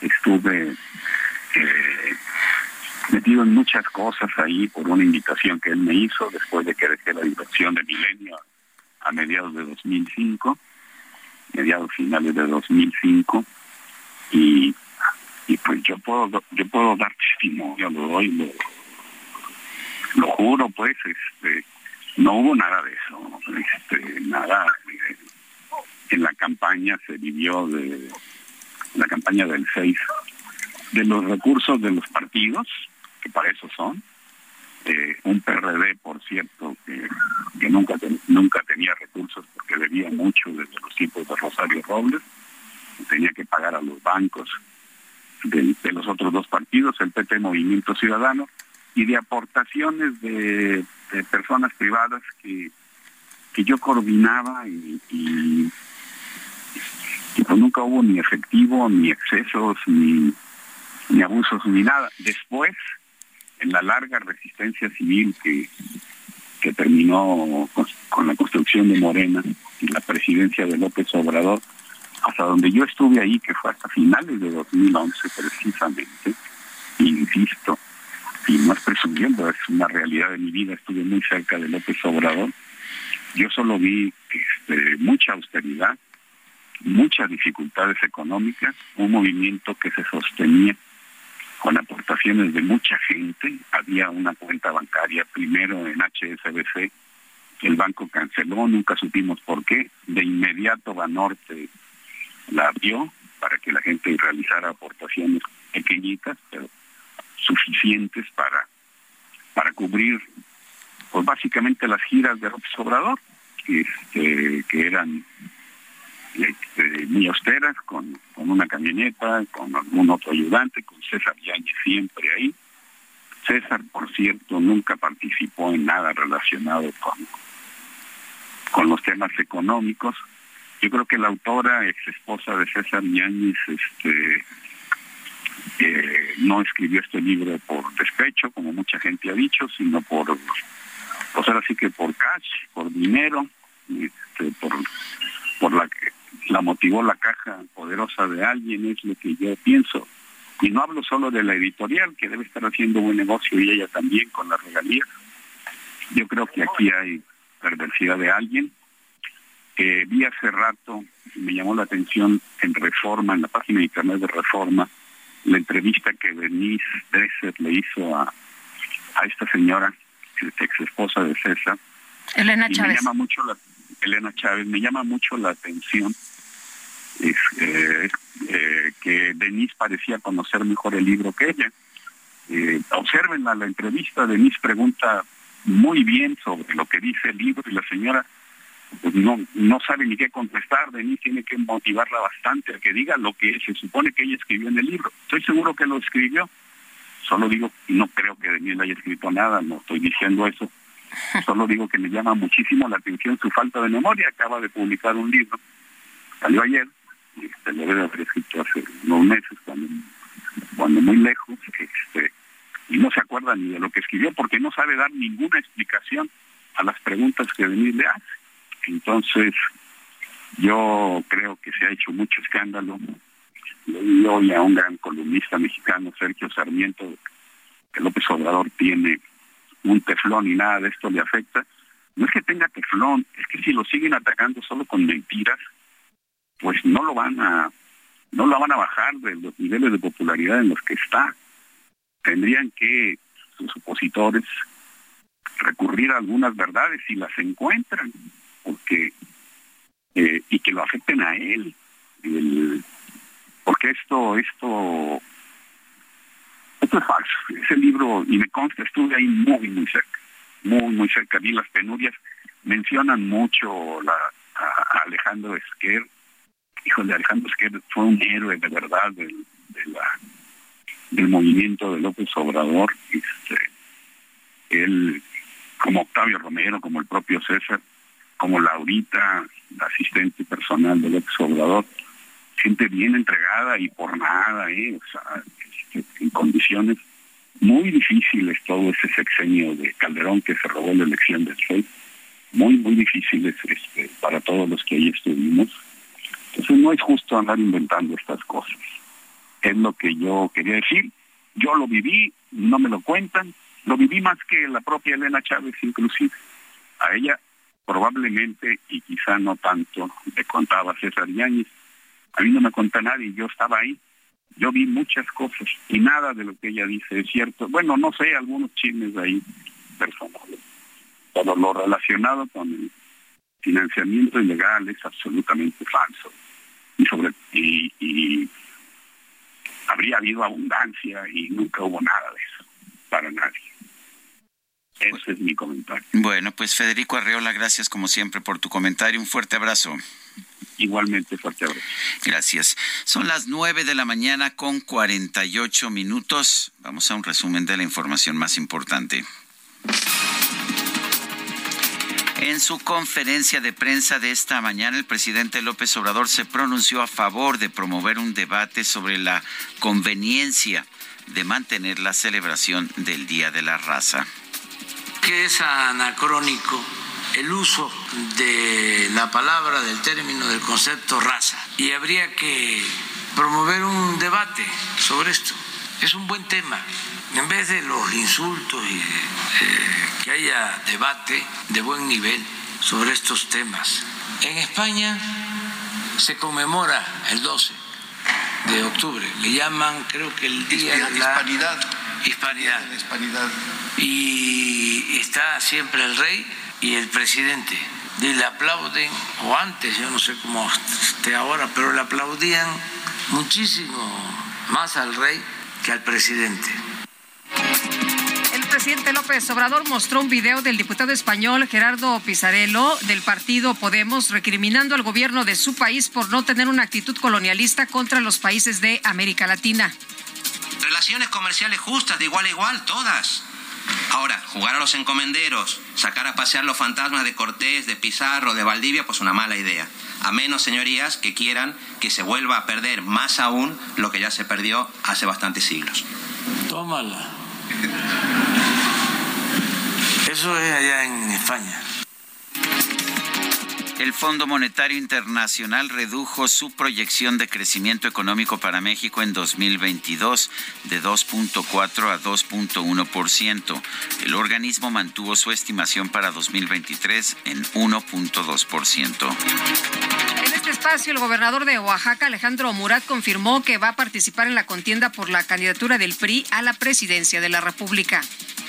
En efecto, Sergio, ese es mi anhelo. Quiero levantar la mano y buscar ser precandidato primero de mi partido, esperar los tiempos y, por supuesto, ser candidato y después hacer una gran alianza. Porque algunos me preguntan, oye, ¿y tú qué opinas de las alianzas? Pues las alianzas son fundamentales, pero las que se hacen orgánicamente, en donde hay coincidencias y entonces no solo hay talento, sino corazón. El gobierno de Rusia incluyó a la empresa Meta, Meta, la dueña de Facebook y de Instagram, en su lista de, escuche usted, organizaciones terroristas y extremistas.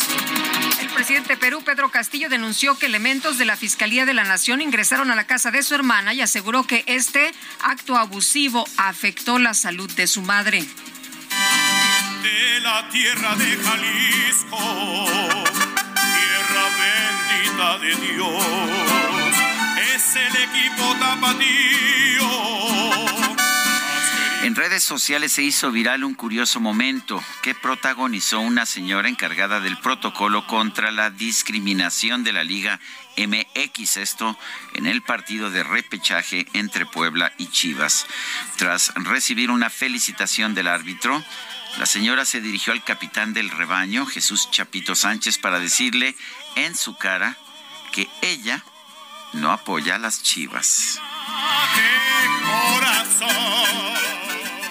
Gracias. Felicidades por esa fortaleza, ¿eh? Gracias. No le voy a las chivas, pero que les vaya bien. Muchas gracias.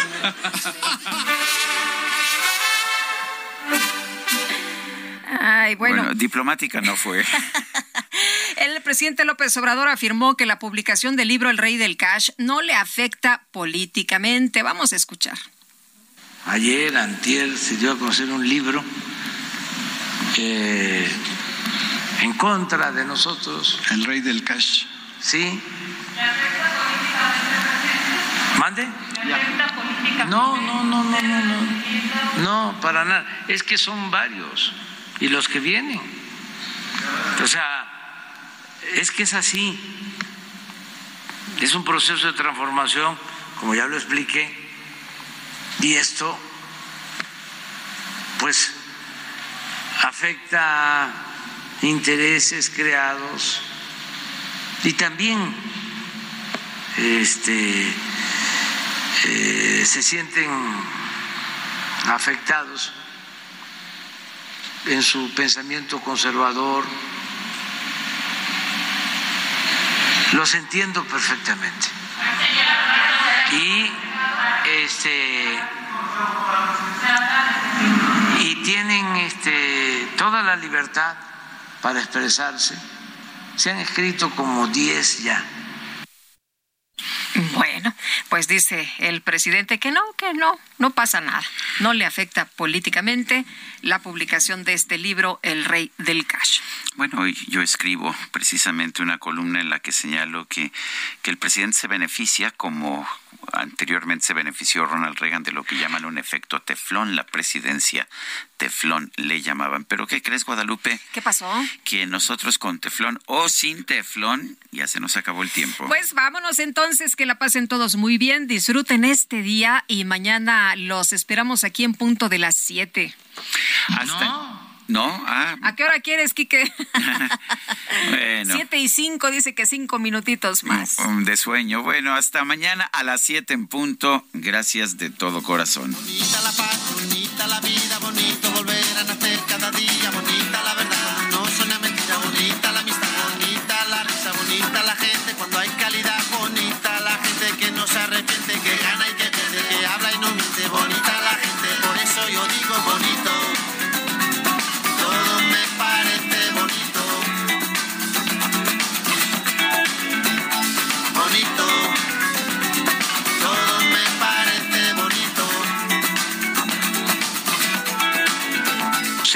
La actitud. Que te va cuando te va bonito. Qué bonito que te va. Qué bonito que te va cuando te va bonito. Qué bonito que te va. Heraldo Media Group presentó Sergio Sarmiento y Lupita Juárez.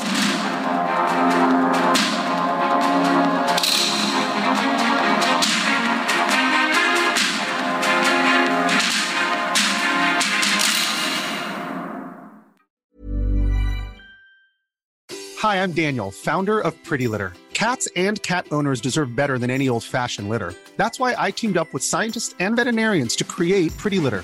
Its innovative crystal formula has superior odor control and weighs up to 80% less than clay litter. Pretty Litter even monitors health by changing colors to help detect early signs of potential illness. It's the world's smartest kitty litter. Go to prettylitter.com and use code ACAST for 20% off your first order and a free cat toy. Terms and conditions apply. See site for details.